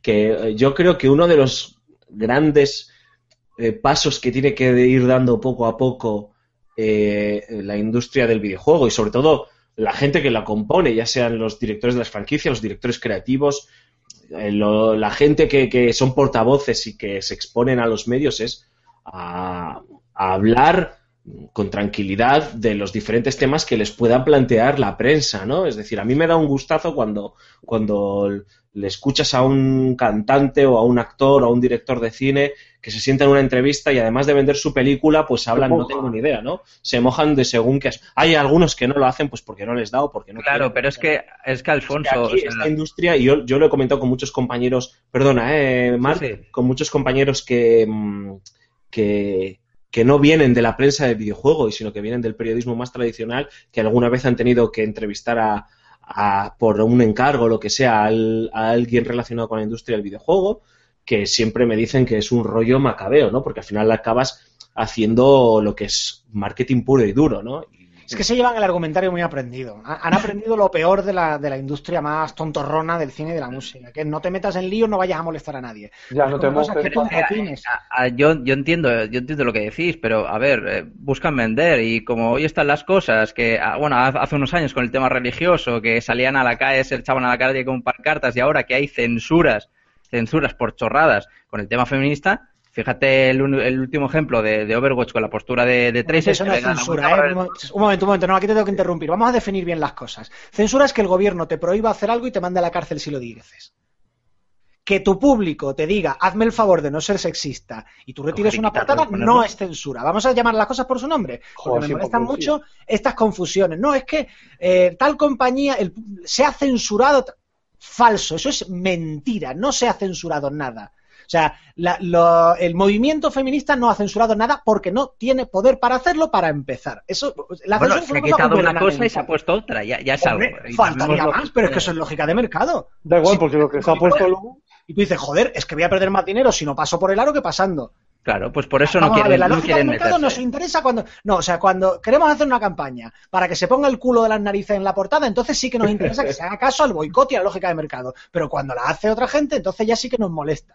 No, Bueno. vamos a ver. Bueno, Este pero se discurso- entiendo, pero me refiero, me refiero, eh, me refi- lo que quiero decir con esto es que entiendo que la empresa, por eh, los movimientos sociales que hay ahora, no quiera meterse en mayores berenjenales para que luego, pues, tengan que cambiar cosas, tengan que pues, met- meterse en otros procesos de desarrollo o, pues, o la acaben cagando porque hayan tocado un tema que ellos ni se habían dado cuenta y han ofendido, pues, a la gran mayoría mm, de- del público o una minoría que, pues, con la que no, de- no deberían meter. Mira, Pero yo, Pero yo vamos a ver, eh, perdón y con esto termino y te, te- te dejo. Eh, Es que confundimos no hacer política partidista, que yo ahí entiendo que una empresa no se tiene por qué meter en vota este o vota este otro, con ser un cobarde que no se quiere meter en ningún tema porque no quiere elaborar un discurso. Es que vuelvo a decir, no es que no me quiero meter en política, pero vamos a ver. Todo es política. Que tú no quieras tomar una postura contra el racismo te está convirtiendo en cómplice, por ejemplo. Entonces, aquí Eidos Montreal en el juego está tomando una postura, está presentando una situación y está presentando las consecuencias negativas de esa situación. Y ahí no puedes decir, no, es que no quiero ser político. Tú- no puedes no ser político con el racismo, o con un apartheid, o con el sexismo. No puedes. O estás a favor o estás en contra, no hay un término medio. Hombre, no, bueno, no, no tiene por qué. No tiene por qué. O sea, el, el protagonista, que el hecho de que implique al jugador a tomar decisiones morales, entonces sí que podría ser partido, pero a lo mejor simplemente la historia, o sea, el contexto es solo una excusa para meter el jugador ahí, que le metan más complicaciones porque Adam Jensen es un aumentado y además, eh, y que no les, y cuando vaya pase por la calle, pues en vez de saludarte amigablemente, como pasaba en el anterior, pues ahora te insultan a la cara. Es simplemente otro tipo de, de contexto, pero no tiene por qué haber implicaciones morales. Es más, en el principio las o sea. únicas que había eran, eran, eran transhumanistas. O sea, que En todo retrato, porque el primer juego va de otra cosa, en todo retrato, en, todo, en toda representación hay una toma de postura, inevitablemente. Es como decir, no, en la, la famosa objetividad del periodismo. No. Mirad, es un, es un ideal hacia el que se va, pero no puede existir como tal, porque es. toda representación siempre tiene un punto subjetivo, porque somos sujetos, porque no somos objetos. Eso es primero de periodismo, además, o sea. Esto igual, tú estás representando una situación y tú puedes representarla. Yo te, yo te hago un dibujo, te puedo sacar guapo, te puedo sacar feo.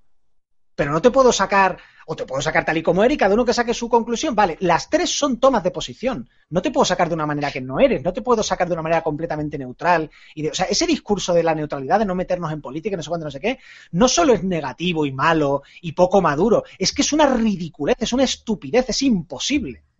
Antonio, levántate con un No, cojones. me ya. calienta. Vamos a ver, me calienta porque se engaña a la gente cuando se dice, no, es que la censura feminista, eso es una gilipollez. Eso es el mercado diciéndote, estoy cansado de que seas un machista de mierda. Y eso no es censura.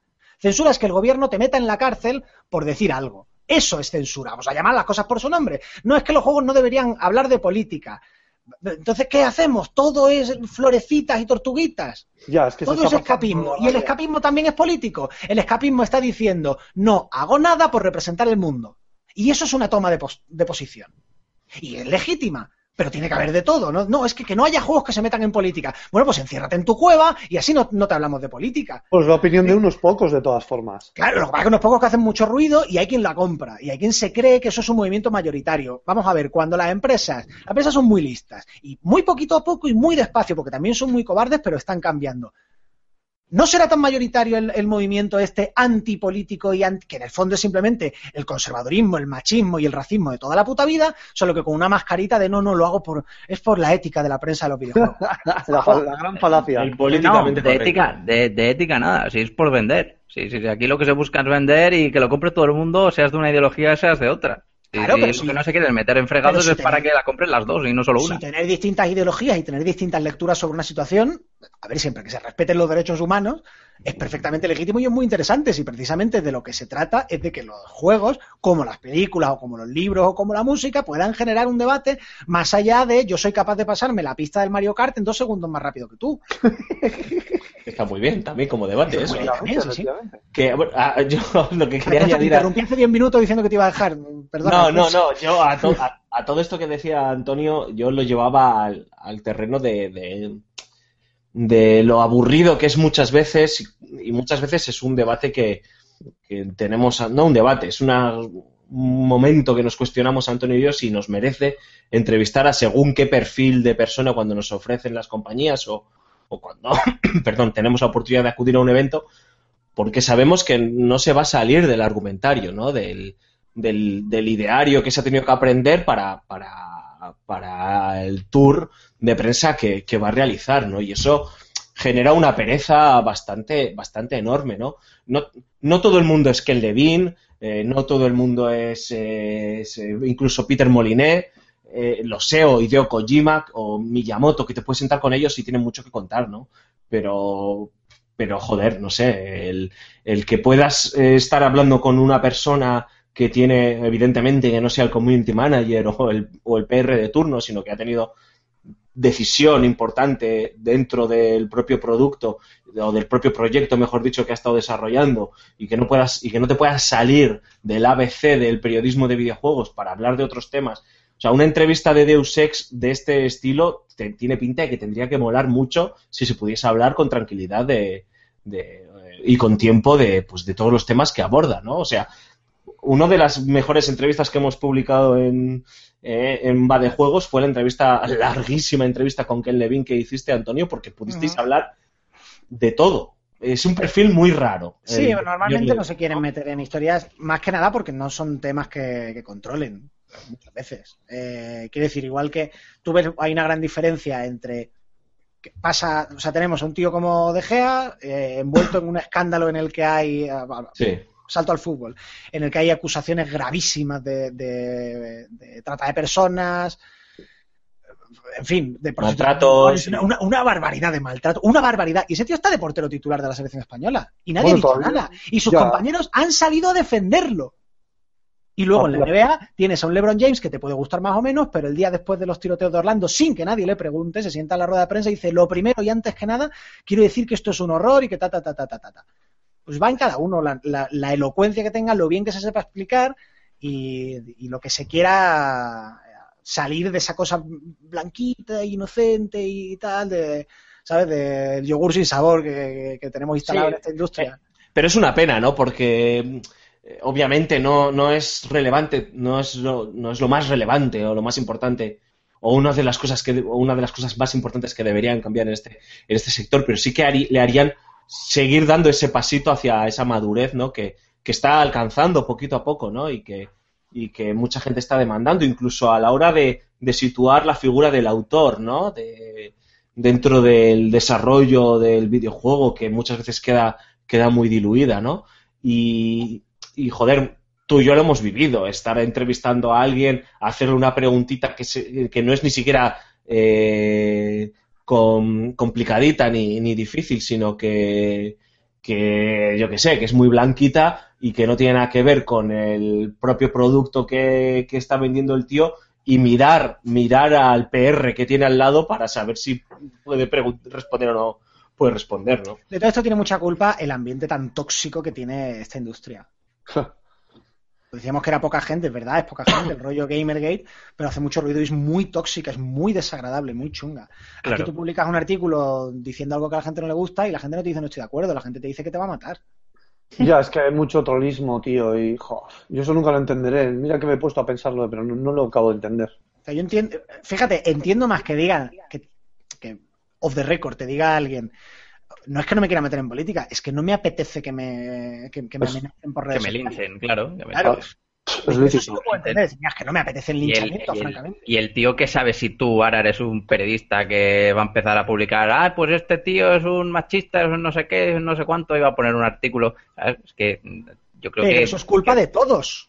Claro, sí, efectivamente, pero yo entiendo también su, su punto de, de vista que quiera ir con cuidado y no quiera soltar nada, aunque sea aunque sea off the record, ¿sabes? Que- Yo lo, lo entiendo humanamente, porque bueno, entiendo que alguien esté preocupado, que se asusta con esas cosas, pero, pero si pasa es porque no, porque no hemos mandado a la mierda a esa gente, Hmm. porque siguen teniendo un espacio, porque seguimos permitiendo que, que sea legítimo, eh, pues, pues eso, de- decir que pe- pedirle a una compañía que por favor, que haga el favor de eliminar contenidos racistas y sexistas, no es que estáis pidiendo censura. Vamos a ver, es que entramos en. o sea, Bueno, hay casos y hay casos. ¿eh? ese debate Que hay, hay casos que sí que, que son que tienen razón y hay otros que son llevados al ridículo. Bueno, vale, la gente tiene derecho a quejarse por lo que quiera y las empresas tienen derecho a hacer caso o no. Como tú vas a Coca-Cola y dices, no me gusta el rojo de tus latas, hazla azul. Eso no es censura. Coca-Cola te puede mandar a la mierda. O te va a mandar a la mierda, de hecho. Claro, entonces, vamos a ver, no confundamos. O sea, nadie va a la cárcel, el público te está pidiendo algo, ¿le haces caso o no le haces caso?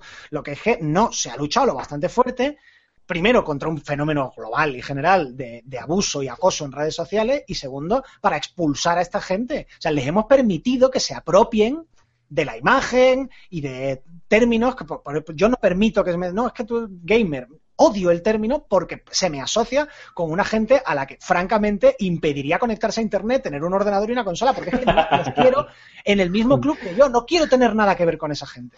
A un gulag directamente.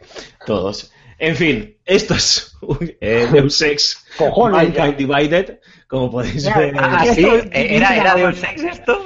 Ahora te irás, ¿no, Antonio? En plan digno, ¿no? Sí, no, no tiro el micro porque de todas maneras estoy en mi casa y no lo vais a ver.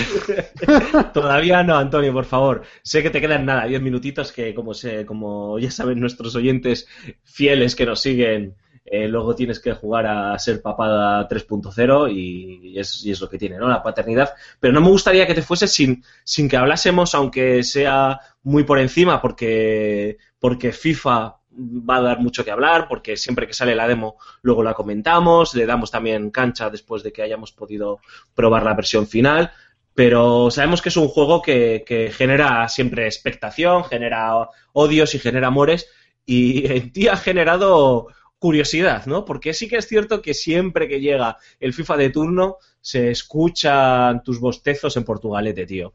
Y este año no te he escuchado bostezos y he visto que has levantado las orejillas como los perros, tío, y la mirada, y, sé que te lo has apuntado en la lista de ojo- ojito que a lo mejor este año en septiembre tengo que jugar un poquito al, al, al FIFA. Sí, y el primer sorprendido soy yo.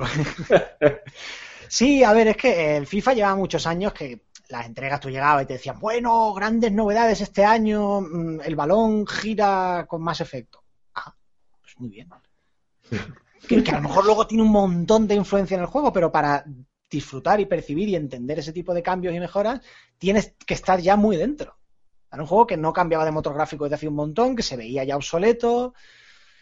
Em, pues, pues, pues que no tenía modos de juego nuevos desde hacía mucho, que, que ya es, pues, pues, a ver, evidentemente un gran juego, no, eso no lo dudo, en su base jugable, y entiendo que haya millones de personas que les apeteciera, pero que si no te apetece jugar online, no quedas habitualmente con colegas para jugar y no te interesa coleccionar cromos de futbolistas, pues no te, ps, no sé, eh, lo tenía difícil para, para apelar a un perfil de jugadores que estaba despreciando y que pues, pues está ahí, ¿por qué no ir a por él? Claro, eh, cuando algo está roto, o sea, cuando algo funciona, pues eso, no, no lo arregles, si ya funciona. Entonces yo puedo ent- podía entender perfectamente la postura, estáis vendiendo millones para que os vais a molestar. Pero eso, a mí no me atraía. Y luego veo, eh, oye, mira, nuevo motor gráfico. Oye, ya te la juegas, ¿eh? Porque eso es rehacer el juego entero. Y me, me- me pones un modo mi carrera, que sí, que lo has vendido como, bueno, esto es una gran revolución, y el NBA 2K lo lleva haciendo 10 años. Pero, pero lo has puesto. Pues mira, pues, pues, pues vamos a probar a ver qué, a ver qué tal. Y Eh, funciona. me interesa. Luego a lo mejor resulta que no, que no me termina de cuajar o lo que sea, pero Hombre, el modo historia del último NBA 2K fue un tufarro infumable, por muy bien escrito que estuviese. es un experimento fallido, sí, sí. Pero, pero es que, a ver, para que haya experimentos exitosos hay que fallar de vez en cuando. Está claro. No, no, no, no, que y joder, y a ver, a pesar de todos los clichés de los que estaba llenos, es el mejor juego deportivo mejor escrito de la historia. Pero, uff, espero que, que EA no copie lo que hizo Spike Lee y se vaya más a lo que hizo el, re- lo que hicieron en anteriores entregas de NBA con el modo mi carrera, ¿no? Que es lo que más me llama la atención, de hecho, del nuevo FIFA. Sí, Claro, sí, sí. Es que, o sea, modos mi, ca- mi carrera y carrera de jugadores, ese tipo de cosas, ya los ha habido antes en los juegos de fútbol y demás. Ahora digo yo lo que querrán es eh, meterle cinemáticas y que sea que tenga un poco una más historia. peso dentro del juego. Sí, sí. una historia, un contexto detrás, ¿no? Antes, Sí. antes sí que tú te podías crear a tu alter ego, por así decirlo, y ir eh, jugando en diferentes divisiones hasta llegar al primer equipo y, y ya está, y jugar de titular, ¿no? Pero aquí sí que es, creo, ¿no, Antonio? La historia Sí, de un tío en la sí, Premier y demás, ¿no? Sí, yo de entrada, hombre, me, me llama un poco la atención que el jugador sea pregenerado, digamos que la historia esté ya muy predefinida, cuando lo más interesante de esto es que tú te sientas más identificado con el personaje, que no estés, venga, vamos a vivir la historia de tal, sino viviendo la tuya. Pero bueno, luego hay que ver cómo lo han resuelto. Por Sí, ejemplo, sí. el modo de Spike Lee, eh, por un lado está muy bien que haya mayor representación de pues, con toda esta historia de- de- del gueto y tal, pero claro, te puedes crear el avatar y te, te creas un tío blanco con tu cara, escaneado previamente, y ves que tus padres son Son negros. negros de Brooklyn y dices tú, pues hombre, algo, algo aquí hay un fallo de cálculo, Había un contraste. Sí, sí, sí. o me das libertad, pero a medio camino no nos podemos quedar. Entonces yo espero que aquí la cosa, o, o digas, venga, nos vamos a saco a por una cosa pregenerada, por así decir, o te dejen mucha libertad. También te digo, Antonio, que si te pasó eso en el NBA 2K, sabiendo que lo había escrito Spike Lee, tío, macho, es que eres un pardillo. O sea, porque No, la verdad que solo habla- punto... Solo habla Sí, sí. historia de negratas en guetos. O sea, no Ya, cuento- ya, ya, ya, ya, ya. A ver, Estuve a punto con- de hacerme. con cariño, ¿eh? Sí, estuve a punto de hacerme el, el, el jugador más estándar que pegara más, pero luego digo, bueno, es la primera temporada y luego ya sigo yo a los míos diciendo barbaridades en las ruedas de prensa.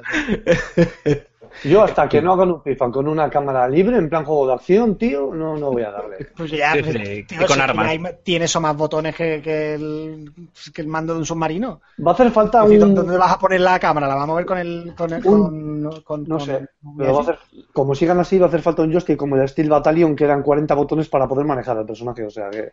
Claro, pero te digo, es que ya como no muevas la cámara con la pich- eh, Las orejas. Buenas noches. Bueno, Antonio, pues eh, más o menos es esto, ¿no? Porque vistes, pues luego. No, no sé si pudisteis hacer el hands-on, creo que no, sí, ¿no? sí, sí, sí, sí, sí, sí, estuve jugando. Lo que pasa es que ya te digo que yo no me atrevo a entrar en analizar los cambios de la base jugable y tal, esto y lo otro, porque pues, no he jugado tanto a los juegos anteriores como para decir, ah, pues es verdad que se nota mucho no sé qué. Pues francamente no Oye, oye, ¿y el, el tema del fútbol femenino? De los equipos y tal, o sea, Eso van no a, van a- va- no, nada, se ha ¿no? comentado nada todavía. Hombre, me imagino que algo que O sea, ya lo van a mantener y me imagino que lo ampliarán, pero no, Claro, no se sabe me, nada. me imagino que no ha sido flor de un día. Bueno, nunca se sabe, ¿eh? pero. Es que ten en En cuenta una cosa, que eh, Estados Unidos es un mercado por abrir para FIFA y en Estados Unidos la selección femenina ha ganado, lo ha ganado todo y Hmm. la masculina no ha ganado nunca en nada. Nunca nada, sí. Es normal que metan el fútbol femenino porque es una, aparte ya de, de que me- éticamente me parece bien, eh, es Sí, una maniobra empresarialmente. comercial para entrar en Estados Unidos. Sí, sí, además que eh, hay un porcentaje muy amplio de mujeres que juegan al soccer allí, o sea que es un deporte muy arraigado en el ámbito femenino, el fútbol, ¿no? Entonces, pues que tiene todo el sentido, vamos. todo- todo- Sí, sí. Todísimo el sentido a nivel, a nivel comercial, obviamente, ya lo que decíamos. A nivel ético creo que lo damos todos por hecho, ¿no? Pero a nivel comercial, a nivel de empresa, tiene, tiene todo el sentido. En fin, en fin, Antonio, que no te quiero robar más tiempo, que sé que andamos ya mirando la hora. La semana que viene nos volvemos a escuchar y cuando tengamos ya más novedades de FIFAs, de Deus Ex y demás, pues te convocaremos para que, para que nos las vayas contando. Pasa una feliz semana. Venga, chatos, un besote a todos. Un saludo por la sombra. Hala, hala, chao. Por la sombra. Bueno, pues eh, esto ha sido FIFA 17, esto ha sido Deus Ex Mankind Divided y ahora, si, si, si os parece, vamos a hablar de, de Sherlock Holmes, eh, de Devil's Daughter, que es la nueva entrega de, la franquicia de videojuegos de aventuras, eh, bueno, que utilizan la, imagen y toda la mitología del detective anglosajón creado por Arthur Conan Doyle que estoy jugando en estos momentos. No, no he podido eh, pasármelo del todo, creo que son cinco casos. Eh, no, creo no, estoy seguro de que son cinco casos. Estoy jugando el, segundo de los casos. Eh, son historias eh, que en principio no están, a priori, no están conectadas entre sí, pero sí que tienen un pequeño, un breve hilo conductor que no quiero contaros para no hacer para no haceros spoiler, porque está muy bien ir descubriéndolo y que es un juego bastante continuista con el con el anterior juego de, de los Sherlock Holmes. eh, no recuerdo ahora cómo se llamaba el título. Eh, las mecánicas son bastante parecidas y la estructura de los casos también. Em, si queréis podemos podemos comentarlas para la gente que no Sí, sí, Que no sí. Sepa, mejor, porque no son, no son títulos muy conocidos. ¿eh? Tengo unas cuantas preguntas aquí, una batería de preguntas para lanzarte, macho. pues dispara dispara para que así no hacemos un monólogo. A ver, lo primero que, me gustaría saber es eh, lo que es eh, jugablemente qué tipo de juego nos vamos a encontrar. Esto es una, estamos hablando de una aventura gráfica, estamos hablando de una aventura acción en tercera persona. Sí, son aventuras, aventuras gráficas en, en tercera persona. También se puede intercalar la vista en primera persona. Y es cierto que, que con el cambio del motor al Unreal Engine 4 eh, ha ganado en vistosidad sobre todo los entornos, aunque las animaciones de algunos de los personajes y, y demás pues se dejan bueno algo que desear en algunos momentos. Eh, yo recomiendo jugarlo en tercera persona y es, y es un juego de aventuras, eh, puro y duro, en el que tú te vas moviendo por los escenarios, interactuando con, con, la, con el entorno, interactuando con los diferentes personajes, eh, hablando con ellos, eh, destepa- des- destapando pistas, las contradicciones. eh, Tenemos acción también, Eh, hay algo de acción, pero, pero no se es elige, ¿no? testimonial, o sea, muy, muy testimonial y A la David Cage. a- a- las de David Cage están mejor desarrolladas. Ya, incluso, no, ¿eh? Pues, madre mía. no, a ver, quiero decir, eh, es que no es lo importante. Al final, eh, la gente que, que ha leído las eh, novelas de Sherlock Holmes o ha visto las miles de adaptaciones cinematográficas o, las- o la serie de Sherlock del señor Cu- Cumberbatch o Cumberbatch, Cumberbatch. Sí, Eso es. pepino, sí. Ya sabéis que al final la, acción no es lo que prima, ¿no? Lo que importa es el método deductivo, es el interrogar a la gente, encontrar, encontrar un poco las contradicciones, las pistas y demás, ¿no? Y, aquí es, es el eje puro y duro, ¿no? Se, se plantean cinco, cinco casos que no tienen nada que ver en principio, son completamente diferentes. eh, De hecho, en el menú del juego eh, se van desbloqueando y los puedes volver a rejugar porque, bueno, ahora profundizaremos eh, tienes que tomar una serie de decisiones que muchas veces te pueden llevar a que eh, no resuelvas el caso como deberías resolverlo, ¿no? Eso no quiere decir que hayas que hayas fallado, o sea, simplemente has tomado unas decisiones en base a las deducciones que tú como jugador y como Sherlock Holmes has llegado y has decidido que eh, el asesino es tal persona o el ladrón es tal persona o ha pasado esto de esta forma, ¿no? El juego te permite, te permite que te hagas spoiler y que veas si esa decisión que has tomado es la correcta o no y puedes rejugarlo, ¿no? Y eso, eso la verdad es que está, es que está bastante bien. ¿Y cómo son estas mecánicas? Pues la verdad es que es pues bastante sencillo, ¿no? Eh, se plantea un caso, pongamos un ejemplo de un asesinato.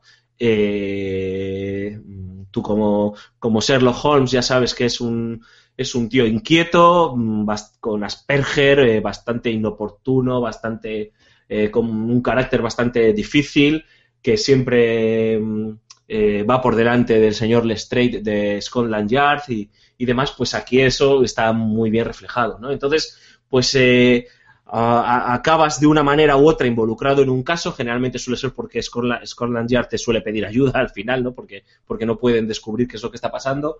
Y, y las mecánicas son las que hemos comentado, ¿no? Diálogos con, con los diferentes personajes que te permiten eh, tomar diferentes decisiones. Además, cuando estás interactuando con un personaje, eh, tienes la posibilidad de escrutar más en profundidad a, a, a dicho, a dicho personaje, ¿no? Es algo que ya estaba implementado en, en la anterior entrega, pero que aquí le han añadido un puntito más de decisión. Me explico. Eh, se hace, por así decirlo, un primer plano de ese personaje en el que tú vas avanzando y vas viendo, ¿no? Si tiene, por ejemplo, tiene ojeras, eh, no está casado, eh, tiene ropa de calidad, etcétera, etcétera. Ves esos detalles que son, por así decirlo, entre comillas, objetivos, pero que a la vez te abren una serie de abanico de decisiones, ¿no? Tiene ojeras y, y te sale, tiene ojeras porque no ha dormido o porque está tomando medicación. Y tú tienes es. que, que tomar esa decisión de decir, hostias, ¿por qué cojones tendrá las ojeras, no? Y en base a lo que tú decides, se genera ese retrato robot de ese personaje que yo creo que no tiene una gran, o por lo que estoy viendo, no tiene una gran influencia en el desarrollo del juego en sí, pero sí que tiene una influencia en el impacto que tienes tú como jugador en cómo percibes a ese personaje, ¿no? Porque claro, tú puedes tomar la determinación de que alguien tiene los ojos llorosos porque ha estado llorando o porque está enfermo, ¿no? Y claro, tú percibes ya el personaje de una forma diferente o no y interactúas con él también de una forma diferente o no. Y eso está, la verdad, que está bastante, bastante guay, ¿no?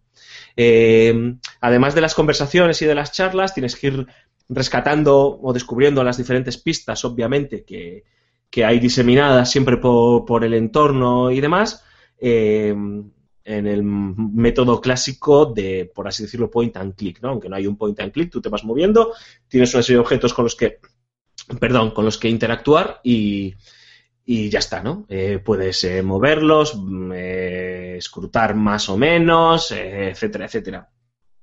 Pero hay un, un par de, de acciones que a mí no terminan de encajarme, aunque entiendo que es la única forma de, de- o la única forma que se les ha ocurrido de reflejar ese ese cerebro ¿no? que tiene Sherlock Holmes de, a la hora de, de percibir las cosas, ¿no? Esa forma que tiene Sherlock Holmes a la hora de percibir las cosas, que es por un lado tenemos una visión eh, que nos permite fijarnos en, en los detalles del entorno resaltando según qué cosas, pues por ejemplo, eh, empiezas a ver que, yo qué sé, papeles están removidos, alguien ha estado por aquí, o sea, te van saliendo esas frases, ¿eh? En, Ya, que eso ayuda, ¿no? alguien Claro. ha estado por aquí, Sí, ayuda, ¿no? te acercas y se te resalta un objeto, ¿no? O sea que eso lo tienes que hacer como que entras en la visión esa de Sherlock Holmes de superdetective, porque el tío tiene los sentidos súper agudos, ¿no? Otra persona, Watson, por ejemplo, no podría verlo, ¿no? Y luego tiene otra otra visión que es la facilidad que tiene Sherlock Holmes de mentalmente reconstruir una escena que es así como una como si fuese un Minority Report, por así decirlo, reconstruyes una escena. A ver, está guay, está bien.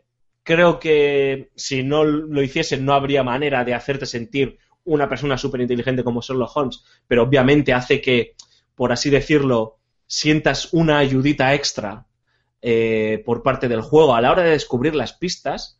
Eh, pero bueno, es que cualquier persona que haya visto la serie de, de Sherlock o los haya visto leído los libros, pues el tío, pues es que era un fenómeno, macho, y, y ya está, no, no se escapaba ninguna, ¿no? Y eso, historia mental, ¿no? Y ordenaba las pistas todas y... eso es, o sea, y eso tienes que reflejarlo en el juego sí o sí, si no, no es un juego de Sherlock Holmes, ¿no? Pues ya está, es, es lo que hay. Eh, donde está lo divertido, que ya mm, esto es algo que ya implementaron en el anterior juego y aquí han mantenido y, creo que no han hecho ningún cambio, es el momento de las deducciones, ¿no? Claro, tú tienes las pistas, ya sea a través de las conversaciones, ya sea por pistas físicas o, o cosas que has podido ver, y tienes que realizar una serie de deducciones, ¿no? Entonces entras en ese plano eh, de meditación del propio Sherlock Holmes en el que te sale todo, todo el amalgama de pistas y de cosas que tienes eh, y tienes que ir uniéndolas. Entonces, claro, eh, no te dice si lo que estás uniendo está bien o está mal. Eso va en base a lo que tú estás deduciendo como jugador, O ¿no? sea, que cabe la posibilidad de que deduzcas mal con lo que el juego te induzca de error.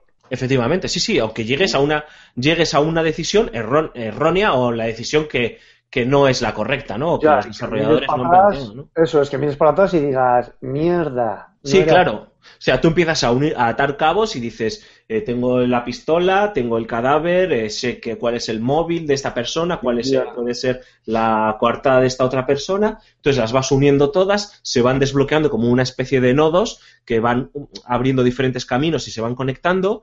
Y cuando llegas a un a, a una serie de conexiones, te salen como diferentes decisiones. Entonces, claro, todo eso depende de las de cómo tú hayas seguido ese proceso deductivo, ¿no? En los primeros, en los primeros casos siempre es como muy evidente todo para que te... O sea, está- no, no quiere decir que sean casos sencillos, están, están muy bien escritos, la verdad. De hecho, podrían pasar por, por eh, capítulos de algunas de las novelas de, de Conan Doyle, de lo bien es- representados que están los entornos, los personajes y demás. Pero ya en los siguientes casos eh, se van complicando, ¿no?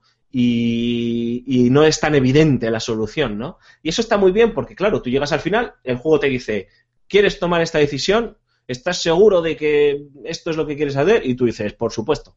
Tomas la decisión, ocurren las consecuencias, eh, evidentemente, que, que van de la mano de esa decisión que has tomado y el juego avanza eh, al siguiente caso o el juego se acaba o lo que sea, ¿no? Y en un momento dado sí que te dice, bueno, eh, ¿quieres ver si has tomado la decisión correcta o no? Entonces, pues obviamente la curiosidad mata al gato y tú ves. Y te dice, muy bien, has elegido correctamente, ya has descubierto todas las pistas y tal. O no, no has elegido correctamente y te faltaba esta pista y, y esta otra pista. Y además, incluso, si quieres, puedes ver cuál es la solución correcta que tenía planteado la gente de Frogwaves, que son los desarrolladores, con el juego, ¿no? Entonces, tiene ese puntito de rejugabilidad, por así decirlo, si no aciertas al 100% de los casos, que está, bastante chulo, está bastante bien. No, que pues pinta bastante bien por lo que estás contando el juego. Eh, además, eh, si dices em, cómo se resuelven los casos, cómo deduce Sherlock Holmes, eh, que es un punto importante dentro del juego porque te permite avanzar y te deja ver cómo él lo hacía y está bastante bien conseguido, eso le da, le da un valor añadido bastante interesante. Y luego Sí. puedes, puedes, perdona, y puedes utilizar, o sea, vas, vas acompañado, imagino que el doctor Watson. Sí, eh, hay, hay momentos en los que, sí, generalmente en casi todos los casos, en un momento dado te acompaña Watson, a veces estás solo, pero, pero sí, y en algunos momentos incluso eh, puedes controlar a otros personajes, por ejemplo a Wiggins, ¿no? Que es eh, aquel huérfano que ayuda a Sherlock o a- al propio Watson en algún momento dado. Eh, obviamente, Sherlock Holmes, como ya sabéis, era también un maestro del disfraz, te puedes disfrazar para, para así poder mezclarte en según qué ambientes y poder hablar con según qué personas, que si vas con la ropa, por así decirlo, de, de- de andar por casa del propio Sherlock, pues no, no, no podría ser. Eh, la verdad es que en ese sentido es- eh, son juegos que son bastante fieles a lo que es el espíritu de, de las novelas de, de Conan Doyle, ¿no? Y, y la gente que disfrute con, con que, que haya disfrutado leyéndolas o que disfrute con las peripecias del detective se va a sentir como muy a gusto, ¿no? En un terreno muy muy muy familiar porque está está hecho con mucho mimo, ¿eh? En ese sentido. Interesante, me parece interesante. Es más, me has abierto el apetito. O sea, igual, igual lo cato, ¿eh? Fíjate te no, no te da no te da la opción de desactivar todas esas ayudas y tirar tú de, de- de tu propia explora- eh, eh, exploración o no es la premisa de Yo creo la que aventura, la clásica, ¿no? Creo que es difícil, ¿no? El juego. creo que no se puede, o sea, que no podrías avanzar. En, o sea, es tan claro que en un momento dado tienes que utilizar, por así decirlo, la, la visión Minority Report o la visión deductiva de Sherlock que te sale hasta un icono. O sea, creo que no puedes desactivarlo eso, porque creo que no avanzarías porque no encontrarías la pista que por cojones tienes que encontrarla, ¿no? O sea, yo creo que hay pistas, eh, hay pistas que te puedes dejar del juego, que a mí me ha pasado eh, con, por ejemplo, con el juego anterior, que resolvías un caso o, o no lo resolvías de la manera que lo tenías que hacer y te decía, has descubierto 16 pistas de 18, por ejemplo, pero hay pistas que por narices las tienes que encontrar, ¿no? O sea, si no, si no te atascas, no, no avanzas, ¿no? Y yo creo que eso no se puede desactivar, tío. O sea,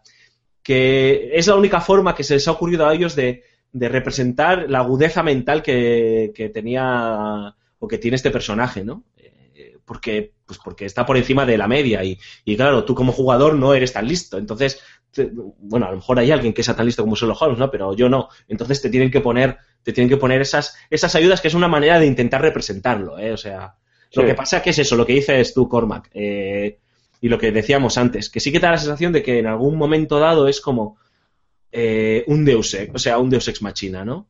Eh, te lo tengo que enseñar y te lo tengo que poner aquí por narices porque, porque sí, o sea, porque ya está. Eres Sherlock Holmes y lo tienes que ver sí o sí eh, y punto, ¿no? Sí, Buah, que es que casi si no para avanzar. Sigue, sigue, Raúl.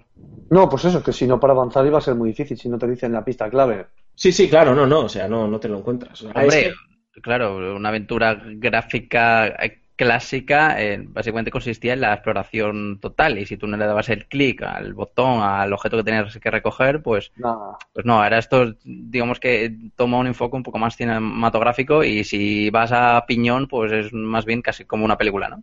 Sí, o sea, por poneros un ejemplo, tú eh, lo que tú lo has definido muy bien, ¿no? En las aventuras clásicas de toda la vida, pues al final era el, el, el pixel hunting, ¿no? El ir cazando con el pixel, con el ratón, eh, hasta que encontrabas el resorte. Aquí tú, por ejemplo, estás viendo eh, un, cadáver que tiene un sobre en, la pechera, ¿no? Eh, tú lo estás viendo como jugador, pero no está activo ese sobre. Dices, hostias, yo quiero activar ese sobre. Y tú te acercas con el cursor, lo quieres coger y no hay manera. Entonces, hasta que no activas la mm, deducción mágica de Sherlock, que empieza a deducir, oh, este cadáver está movido, está no sé qué tal, las solapas están levantadas, no sé qué, no sé cuántos, un, un sobre, y de repente se activa el sobre, no puedes hacerlo. O sea, no sé, tío, es, eh, no sé explicarlo. Eh, Sí, hay que jugarlo, la, barrera, la barrera mágica, ¿no? Hay Sí. una barrera mágica, tío, que te impide, te impide justo pasar por ahí hasta que no toques la tecla. Efectivamente, es una forma más cinematográfica de, de representar pues el método deductivo del que presumía el señor Sherlock Holmes. Y por lo demás, bueno, pues en el apartado técnico, pues es un juego eh, correcto. Eh, los ambientes y los entornos, con, como decíamos, con el Unreal Engine están bastante bien, bien conseguidos y bastante bien logrados. El, ah, lo que es el lo que es el diseño de los personajes, el propio Sherlock, eh, está muy guay. A mí me recuerda, tío, y no sé si a, si a los oyentes, si alguno lo ha jugado, me recuerda muchísimo este Sherlock Holmes de, este, de esta entrega, de este Devil's Daughter, de la hija del, del diablo, a Don Draper de Mad Men, macho. Un poquito más delgadito, pero es que es idéntico. O sea, estaba jugando y, de hecho, a ver si hoy hago una captura y la subo a Facebook, porque estaba rayadísimo. Digo, ¿de quién me suena, qué me suena? Y es clavadito a Don Draper, ¿no? Pero sí que es cierto que en lo que son animaciones y demás, el juego todavía ahí chirría, chirría un pelín, ¿no? Pero, pero bueno, está muy bien. Está con voces en inglés y subtítulos en castellano. El doblaje en inglés, la verdad es que es una delicia porque pues tiene esos matices, ¿no? De los diferentes eh, dialectos del propio inglés, las diferentes entonaciones y demás. Y, mola mucho, ¿no? Escuchar las diferentes, las diferentes voces, ¿no? Eh, de los personajes. Y, y- y poco más, la verdad. La banda sonora muy correcta. eh, de un juego de misterio, ¿no? De aventuras. La duración del juego, estimada, Pues eh, yo me imagino, no, lo- no me lo he podido terminar todavía, como decía, pero bueno, yo me imagino que, que cada caso, son cinco casos y cada caso yo creo que rondará las tres horitas o así, pues échale unas 15, unas 15 horitas. ah, bueno, pues una, para una aventura gráfica está bastante bien, ¿eh? Sí, No está, está- está bastante bien, ¿eh? Y lo que os digo es rejugable. Estoy seguro que, que muchos de los casos no los, no los resuelves bien a la primera y tienes la posibilidad de volver a, a repensarlo todo, a volver a jugarlo, a volver a escuchar las conversaciones y estar más atento a las pistas y demás. Entonces, es- eh, está muy bien. Es un, es un producto, sobre todo, tanto este como el anterior, y el anterior creo que está rebajado ahora, merece la pena. Yo me lo compré hace, ah, lo adquirí hace poco. Eh, es un proyecto dedicado a los fans de, ya sea de la serie de Sherlock eh, como de las, de los libros, obviamente, porque es muy fiel a los personajes, es muy fiel a los ambientes y a las historietas, a, a los misterios de Sherlock Holmes y a los amantes de las aventuras gráficas, ¿no? Que no tenemos tantas, o de las aventuras, y que de vez en Hmm. cuando pues que te saquen algo, Está, está bastante. Es muy, yo lo recomiendo mucho, ¿eh? la verdad. ¿eh? Es un juego que recomiendo sin habérmelo terminado, que a lo mejor luego es un castañón en los últimos casos. Recomiendo mucho. El anterior no se me hicieron repetitivos las aventuras, ni mucho menos. Y, y además es eso, que te lo puedes. Como, como son casos que no están conectados entre sí a priori, aunque como os digo, en este sí que hay un hilo conductor de fondo. eh, puedes jugarlo, aparcarlo, volver al de un tiempo, eh, etcétera, etcétera, ¿no? Porque, porque no te vas a perder nada, ¿no? A lo mejor pierdes el hilo si no has cerrado el caso, pero si tú te haces un caso y al de un mes vuelves al siguiente o al de dos meses, etcétera, no te has perdido nada. Entonces está, está muy bien. Oh, genial. Pues voy- ¿sabes qué? Que me has, me has abierto el tarrito de la curiosidad y, y me apetece catarlo, mira. Sí, mírate algún vídeo de gameplay en YouTube y demás, eh, algún tráiler, etcétera, ya sea de este o del anterior, eh, que creo que el anterior no, no tiene ni dos años, eh, o sea que es un, es un ¿Está juego- en Steam? Creo que están en Steam, sí, sí. los Pues la- están las, eh, en dos días, espérate que en dos días empiezan las ofertas. ¡Buh, qué peligro! Pues sí, pues sí, efe- efectivamente. En dos días empiezan las. Maldita sea, tengo que esconder la cartera, tío. Así que es- eh, echadle una ojeada a los trailers, a los gameplays, para que os hagáis una idea un poco, porque explican muy bien todo lo que hemos hablado y, y yo lo recomiendo mucho. ¿eh? Si te gusta, el- a ti sé que Rulo te gusta mucho el personaje, Sí. eh, te, va, te va a entretener. ¿eh? Es el típico juego del veranito, ¿sabes? Tranquilo, tal, no sé qué, lo juegas y, y Bien, ya está. bien. No, no, no te va a cambiar la vida, ¿eh? pero bueno. Está, Oye, pasa ratos. está muy bien. Si os parece, eh, salvo que queráis añadir algo más, no sé si habéis estado jugando. Tú, eh, Mark, sé que has estado jugando a estudiar mucho, ¿no? Yo sí, sí. Eh, hay niveles. eh, cada vez los exámenes se van volviendo más difícil y el malo final está siendo insoportable. Sí, O sea, está siendo un Dark Souls bastante complicadete, ¿no? sí, sí, porque lo de pasar de exámenes tipo test a hora de escribir y desarrollo, uf, qué coñazo. Ya, ya ni me acordaba cómo se hace eso de escribir. Madre mía. Bueno, pues si os parece, compañeros, eh, dejamos a nuestros oyentes con la firma de, de José Carlos Castillo, que esta semana nos va a hablar de. Yo pensaba que no sé, que iba a hablar de, de otro tema, de Scorpio o de alguna otra historia, pero no, ha decidido. O del Zelda, ¿no? Que, que lo tenemos ahí, hablaremos la semana que viene, que lo he podido ver, ya sé que es como, tío, pues hablemos del Zelda hoy. No. No. hablamos del Zelda tranquilamente. Eh, em, que esta semana va a hablar del 25 aniversario, 25, sí, ¿no? 25 aniversario de, de Sonic, del erizo Oh. de Sega. Así que nada, vamos a escucharle.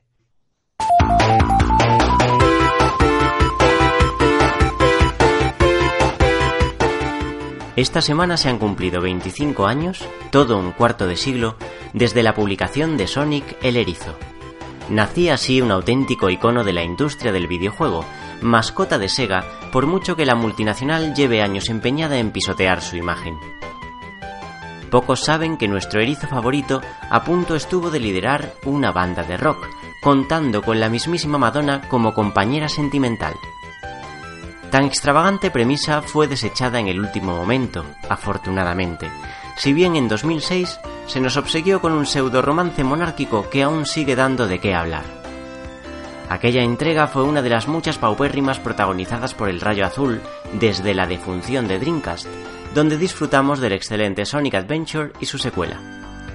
Llovieron entonces toda suerte de spin-offs empeñados en insuflar variedad a una mecánica, la de recorrer escenarios laberínticos a toda velocidad, capaz de sostenerse pese al paso de los años. Más que curioso el tuit publicado hace unos días en la cuenta oficial del personaje, toda una mofa al catastrófico lanzamiento de Mighty Number 9. Los usuarios no tardaron en responder al unísono con aquello de le dijo la sartén al cazo, pues pocos han olvidado el sinsentido de Sonic Boom. Un intento por acercarlo a las nuevas generaciones, estilizando su diseño e insertándolo en una mejorable serie de animación. Su adaptación para Wii U, El ascenso de Lyric, es precisamente uno de los peores juegos de la plataforma. Tanto así que el propio presidente de Sega salió a la palestra para pedir disculpas y prometer que, en lo sucesivo, la compañía postergaría lo necesario sus desarrollos. Quiere volverse a ganar la confianza de los usuarios, algo no demasiado complicado mientras se dejen de mecánicas absurdas y metamorfosis. ¿Quién no recuerda a aquel Sonic con complejo de lobezno? Sea como fuere, Sonic alcanzó hace mucho la categoría de mito, sin importar los baches en su camino. Nunca dejaremos de mirarlo con una mezcla de cariño y nostalgia.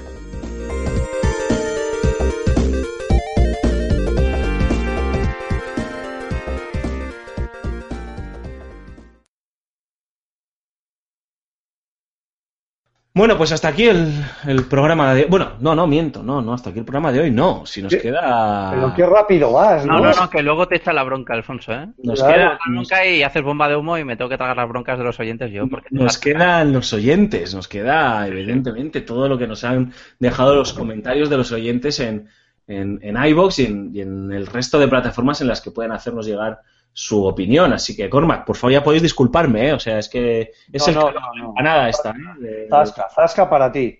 No, yo no. creo, yo los creo que te- a Marte. Sí, sí. Yo, no, no, no, no, déjate. Yo creo que te querías librar a posta porque has visto el pedazo de comentario, o bueno, dos tochacos que nos ha, sal- ha soltado el señor Arquette.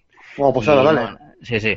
Eh, Bueno, pero hay que quiero, resumir, quiero ¿eh? leer, quiero leer, sí, porque es que son, nos los ha puesto dos pedazos de tochacos haciendo su disertación de, del, De de- D3. de- del E3, eh, buenísima. O sea, yo recomiendo a todos los oyentes que os paséis la leáis entera. Yo me la he leído un par de veces cada una. Está en iVoox, ¿no? Sí, sí, está en iVoox.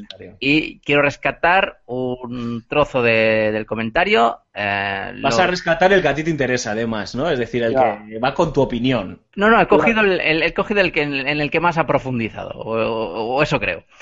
¿Cómo te Eh, gusta profundizar? Exacto. Los cambios producidos en el nuevo God of War sencillamente me encantan. Quien no arriesga no gana. Y ese God of War arriesga por cada por de Kratos. Me parece magnífico todo lo que vi del gameplay. Los cambios en su jugabilidad, más pausado, más estratégico. Es un Kratos más maduro. Ya no es el dios de la guerra, es más humano, protege y enseña a su pupilo. Este juego será muy grande, lo intuyo. Y estoy convencido que todos los que lo critican ahora, porque ya no es un hack and slash, una vez lo jueguen y ven lo- la madurez que ha sufrido esta saga, dará sus frutos y les gustará. Vale, ahí está el señor comentario. Supongo que lo hablasteis en el programa de la semana pasada, lo admito, no lo, no lo he escuchado, estaba enfermo y se me han acumulado muchas cosas y no he tenido tiempo todavía de escucharlo.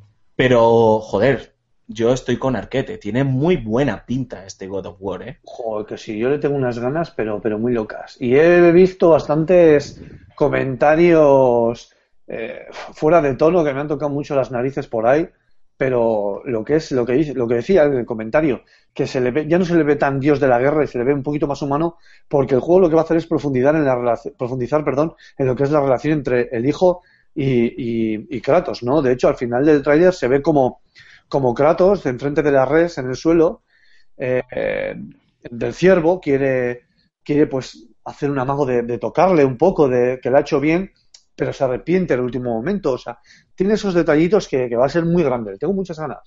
Sí, además a mí lo que me parece interesante, que es lo que, lo que ha defendido el director del proyecto, es eh, siempre estamos quejándonos de que no, de que siempre es más de lo mismo, ¿no? Y han decidido abandonar esa vertiente 100% hack and slash, que seguirá teniendo su toque el juego, pero por centrarse más en una aventura, por así decirlo, de acción en tercera persona. Eh, y a mí me parece que le sienta muy bien al juego, lo que he podido ver. Eh, eh, pudimos ver el- lo que vimos, lo que visteis todos vosotros y un pase de prensa extendido, pero tampoco tenía mucho más, la verdad, no os voy a engañar. Eh, y joder, yo estaba todo el rato diciendo, caramba, me, este, este God of War me llama mucho la atención. Nunca he sido, y tú Raúl lo sabes, nunca he sido un fiel seguidor de la franquicia. Me, me acababa aburriendo porque, en mi opinión, se acababa convirtiendo en un machacabotones, ¿no? Y, y la historia estaba muy bien, pero se me acababa, se me acababa haciendo muy, costa muy cuesta arriba, ¿no? Y este, en cambio, tiene ese toque un poco más personal, ese, un toque más humano, presentarnos a un Kratos completamente diferente. Y se han arriesgado, ¿eh? Porque yo pensaba que se fulminaban a Kratos y, y se sacaban a otro dios de la guerra, ¿no? Y, y, y no, tío, el meterle con otra mitología, meterle en otro ámbito que no es el suyo, eh, más maduro, más mayor, más incluso pasado de vueltas y demás, Joder. joder, a mí me, me mola mucho, ¿eh? Y además con una coherencia pues importante, lógi- lógicamente, porque ya no lleva las, eh, las espadas eh, de, Atenea, de Atena ancladas a los brazos con las cadenas. Ahora lleva un hacha con runas en el filo. Es lógico, tú terminas con todo el panteón griego, tío, pues Pues ahora hay que terminar con todo el panteón nórdico, tío. Ya digo es- que los desarrolladores estuvieron mirando un montón de mitologías, lo dije el, el otro programa, y, y al final, pues claro, con lo belicoso que, que es esta mitología nórdica, pues qué mejor manera pues de ir, salir a cazar gigantes, ¿no?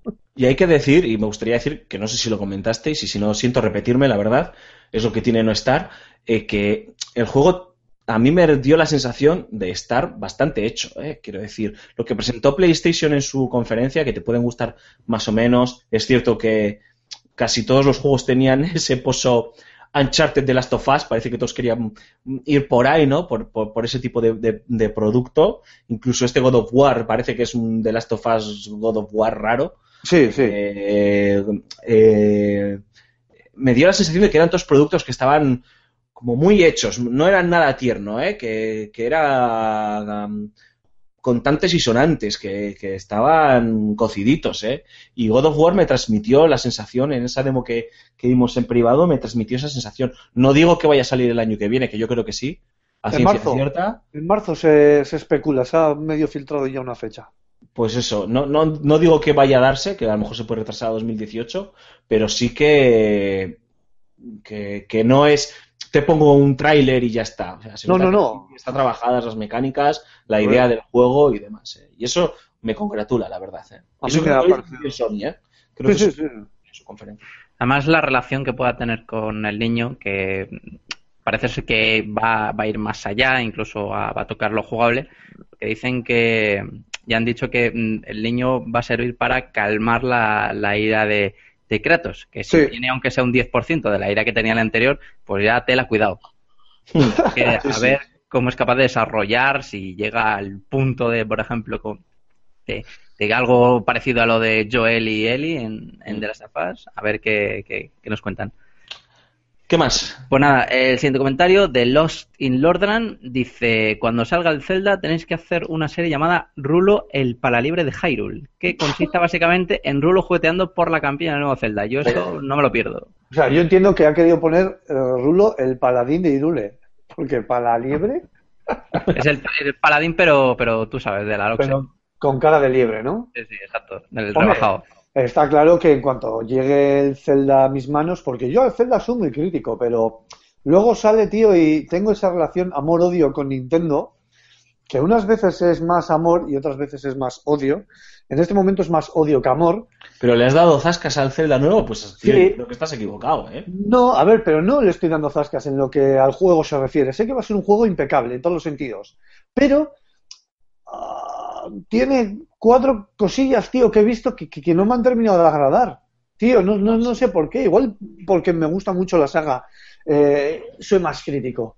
Pero es que, ojo, han salido es- imágenes, gameplay, tío, de Link surfeando en un escu- Sí. en su escudo. GTA Tío, Hyrule, sí, sí. pero, tío, ya vale. O sea, ya vale de, de- de eso, de, de esas Pero tonterías. esas cosas son anécdotas, tío, y son, Pero no son, las, son las mamonadas que les encantan a, A los Miyamoto, a Onuma y a los japoneses, tío. Pero a ver, esas dicho tonterías, tío, que tienen todos los celdas, tío. Ya lo ha dicho Antonio antes, tío. ¿Qué van a ser todos? ¿Setitas y saltitos? Joder, macho, si haces un Zelda eh, con más empaque, tío, un poquito más realista, entre comillas, o sea, más mundo abierto, tío, estas mamonadas que sobran, porque es que no aportan. Tú las quitas al juego, tú, la, tú quitas eso al juego y el juego sigue siendo el mismo. Pero es un detallito, Claro, eso te, eso te, detalles, tío, eso no, te un pone de mal café, tío. Pues Sí, no estoy no, un detallito es los, los pequeños perrillos que venían a saludarte, tío, en Irule, en lo que es el castillo de Irule. Ese es un pequeño detallito, porque lo han tenido todos los celdas. Pero que surfees no, tu escudo, tío, eso te, te pone de mal café. Pero no me jorobes, tío. Igual Hombre, es que ah, en, en, en Oh, Wind Waker llevabas un barquito, pues aquí surfea, ya está. No, no, no, no, no, no. En Wind Waker que llevas un barquito, aquí llevas Epona. O sea, y esto es... También. así. No, pero no coges y de repente... Porque fíjate que puedo pasar que, te- que utilices un parapente para, para planear. O sea, fíjate que puedo pasar... Pero que ¿por fíjate- qué, tío? ¿Por qué eso te parece por- mal? No me... Joder, porque... Pero si en Skyward, en Skyward ya, ya, ya tenía... Pero no, sí, con un trapo. Skyward Sword, ¿no? Trapo, tío. Sí. Mira, con en Skyward Sword lo hacen muy bien. ¿Por qué? Porque te cogen y te meten ya en el contexto de planear y volar.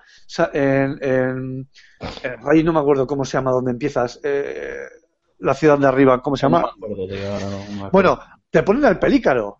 Tío, ya te ponen una, me ponen algo que ya, ya sabes, te contextualizan y- bien. y aquí, pues, ¿qué más te da, tío? O sea, es un entorno súper gigantesco, súper grande, que eso es lo que se ha visto. Alfonso, Pues que tío. puedas no ir, te- Puedes hacer mil cosas, sí, minijuegos. ir por, por aire, por mar y por Para que no esté el mapa vacío. Es que si Creo van a hacer que- un mundo abierto, no pueden hacer como en Shadow of the Colossus, por ejemplo, que no es No, el mismo caso. Está claro, pero tenías otro, no sé, tío, creo que no, creo que no encaja.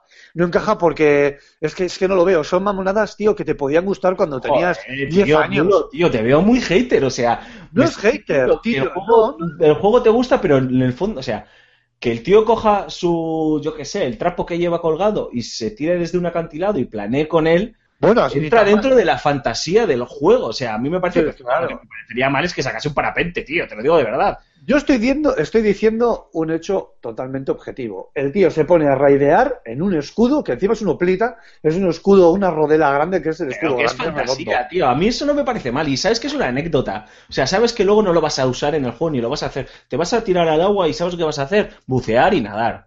Ya está, está rupias. eh. Que ojo, no. que ojo, es un juego impecable. Si, es- si va a ser un juego impecable. Si yo seré el primer troll luego que lo defienda. Los screenshots, os tengo que decir que los screenshots no le hacen justicia, macho.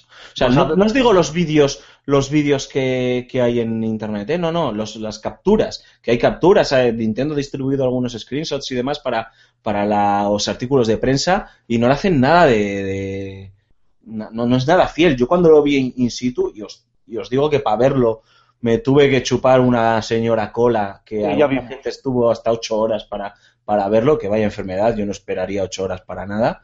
Eh, me quedé muy gratamente sorprendido, ¿eh? Es decir, a ver, hay un bajón gráfico con respecto a lo que nos enseñaron hace un par de años, pero, Pues ha habido downgrade, ¿no? Entonces, pero da igual, tío. O sea, el diseño artístico es tan bonito y está tan bien llevado que Oye, oye ¿van, a, ¿van a sacar a la a Linkle aquí? No se sabe. pues no se sabe. Se, especula con que la voz que se oye puede ser. Porque, ¿sabes? O sea, que esa es otra. Le han puesto voz al juego. Aleluya, tío. ¿Cuántas Pero yo creo que Link no va a tener voz, ¿eh? Me da igual, pero ya hay algo más de voz. Ya hay algo más de voz, tío. Pues, joder, hay muchos juegos, muchos ¿Para qué RPGs. la voz, tío. Fíjate, eso sí a mí, eso sí que que me. No, me no, pone hay que avanzar. Te, te estás enrocando, te estás Pero enrocando. no, si ya tenían vocecillas, ya hablaban i- iliano, tío, ya hablaban. Sí, más o menos, decían. No, es que, tío, que pero- todos hablen, que todos hablen perfecto inglés, castellano o lo que sea, y Link se quede diciendo, "Par, par, par, par", pues no sé, queda un poco como el, es el, mira, es el, eh, el, el, el especial, ¿no? El, el retrasado de- de- de- del juego. del elegido, eh, de que podría sacar tantas cosas que sobran en todos los celdas, fíjate lo que te digo, como por ejemplo el cartero en el Twilight Princess, que me parece totalmente ridículo, ridículo y que sobra, o sea, es desechable el 100%, porque está bien que te venga un cartero, pero joder, con esa bis cómica que no le pega para nada, y encima... es la Pues nada, de mira, pues No, nada, no, que no, no saquen pues más termino, celdas. termino, termino, termino, termino. que los encima- maten ya, tío, todos. tío. Escucha, escucha, Que lo escucha. cancelen, a hecho, jugar Nintendo, a- cancélalo. A jugar a Link to the Past, y ya está. Haters gonna hate. Haters gonna hate, Nintendo, tío. eh, cancélalo, ¿vale? No. eh, sa- sacad otras cosas. De hecho, no, terminar. errad, que cierre Nintendo, tío. Nintendo, que se ve ahí, hay un fotograma en el que se ve el culo No, de, de la, la princesa Zelda. Eh, No machistas, cancelarlo. No es nada realista ni siquiera. O sea, dentro de lo que es la fantasía eh, del juego, no es realista porque cuando aparecía, por ejemplo, en esta escena, de repente se paralizaba todo, menos el tío que venía corriendo con una música que a mí me hacía vomitar. O sea, yo me miraba al espejo y me daban ganas de vomitar después de escuchar esta Madre mía. música. Escucha, escucha. Rulo, Se me dio paraliza- vinagre, No, no, el no, café, escucha, mete escucha, vinagre en el escucha. café. Se paralizaba toda la acción. Entonces había algún bicho que estaba detrás tuyo y se quedaba paralizado porque saltaba esta escena. Tío, Miyamoto, plas y plas. O sea, Rulo. no, se hace así. Rulo, No, Los, se los hace Tim así. Lordran, por favor, no vuelvas a mentar más a Rulo Rulo. en comentarios de Zelda porque nos alargas el programa a media hora. Rulo, tío, no, no tienes razón, tío. Eres un hater. Te digo así. Eres casta, tío. No, tío. Te digo, te digo así con el corazón y sabes que nunca te lo he dicho y menos no te lo diría en público, pero No, tío. eres un hater. Y No, soy has un- sacado, has sacado punta de cuatro tonterías. Porque mira que me podías haber dicho Buah, cualquier otra cosa, pero de que sobran, tío. No, la es que veo que, tonterías, tío. veo que no. cuatro tonterías que no son relevantes. O sea, si fuese, yo qué sé, que ha cambiado el Pero juego, fíjate, tío, que ya no hay mazmorras, dices, oh Dios mío, ya no hay mazmorras, ¿qué es esto tal? Vale, pero no sé, tío. Claro que no es relevante, si es que me das la razón, tío. Por eso, pues que esté ahí, que es un guiño, una tontería, una chorrada, pues no pasa nada, tío. Yo creo que algunos telas serían mucho mejores de lo que son, que lo son, sin estas bobadas, tío. Memeces, es que son memeces, tío. Eres un vinagre. Te has hecho un viejo, tío. Pero muy chungo, ¿eh?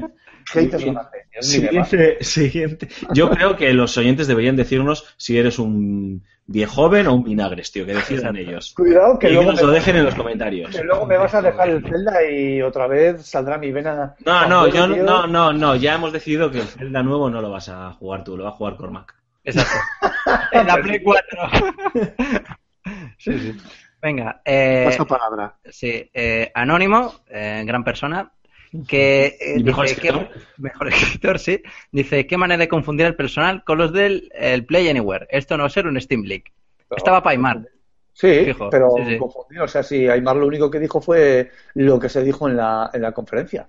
No, pero habló de lo del Steam Link, lo metió él. Se Ah, es dijo que cierto. eso, claro, Bueno. que- Pero lo metió en el- A ver, dijo lo de Steam Link también un poco porque Antonio Santos hizo con el, con el Steam Link, creo, y, y estuvo comentándolo Antonio también. Entonces, fue, joder, fue una forma de. Sí, ver, claro, porque igual- como no, sí, como no aclararon si iba a Sí, ser crossbuy, seguramente va a ser crossbuy punto, y ya está, y solo con algunos títulos.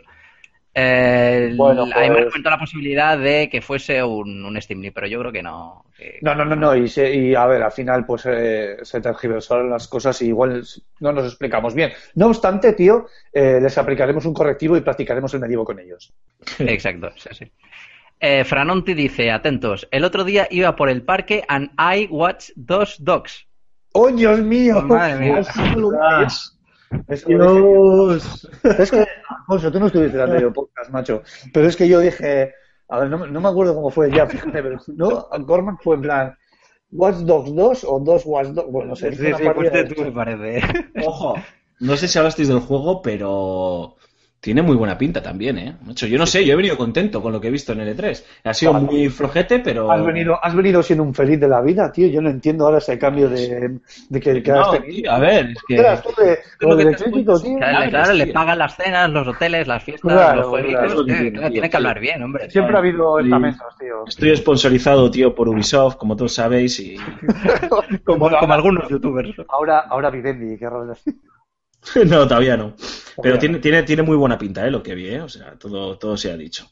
Siguiente. Franonti, comentario del año. Eh, Franonti vuelve a decir, eh, bromas aparte, eh, yo estoy súper contento con la remasterización de los primeros Crash Bandicoot. Hostia, alguien que le gustó la troleada. Espero que luzcan tan bien como el remake del Ratchet and Clank. Oh, pues sí, la verdad que Oh, sí. sí.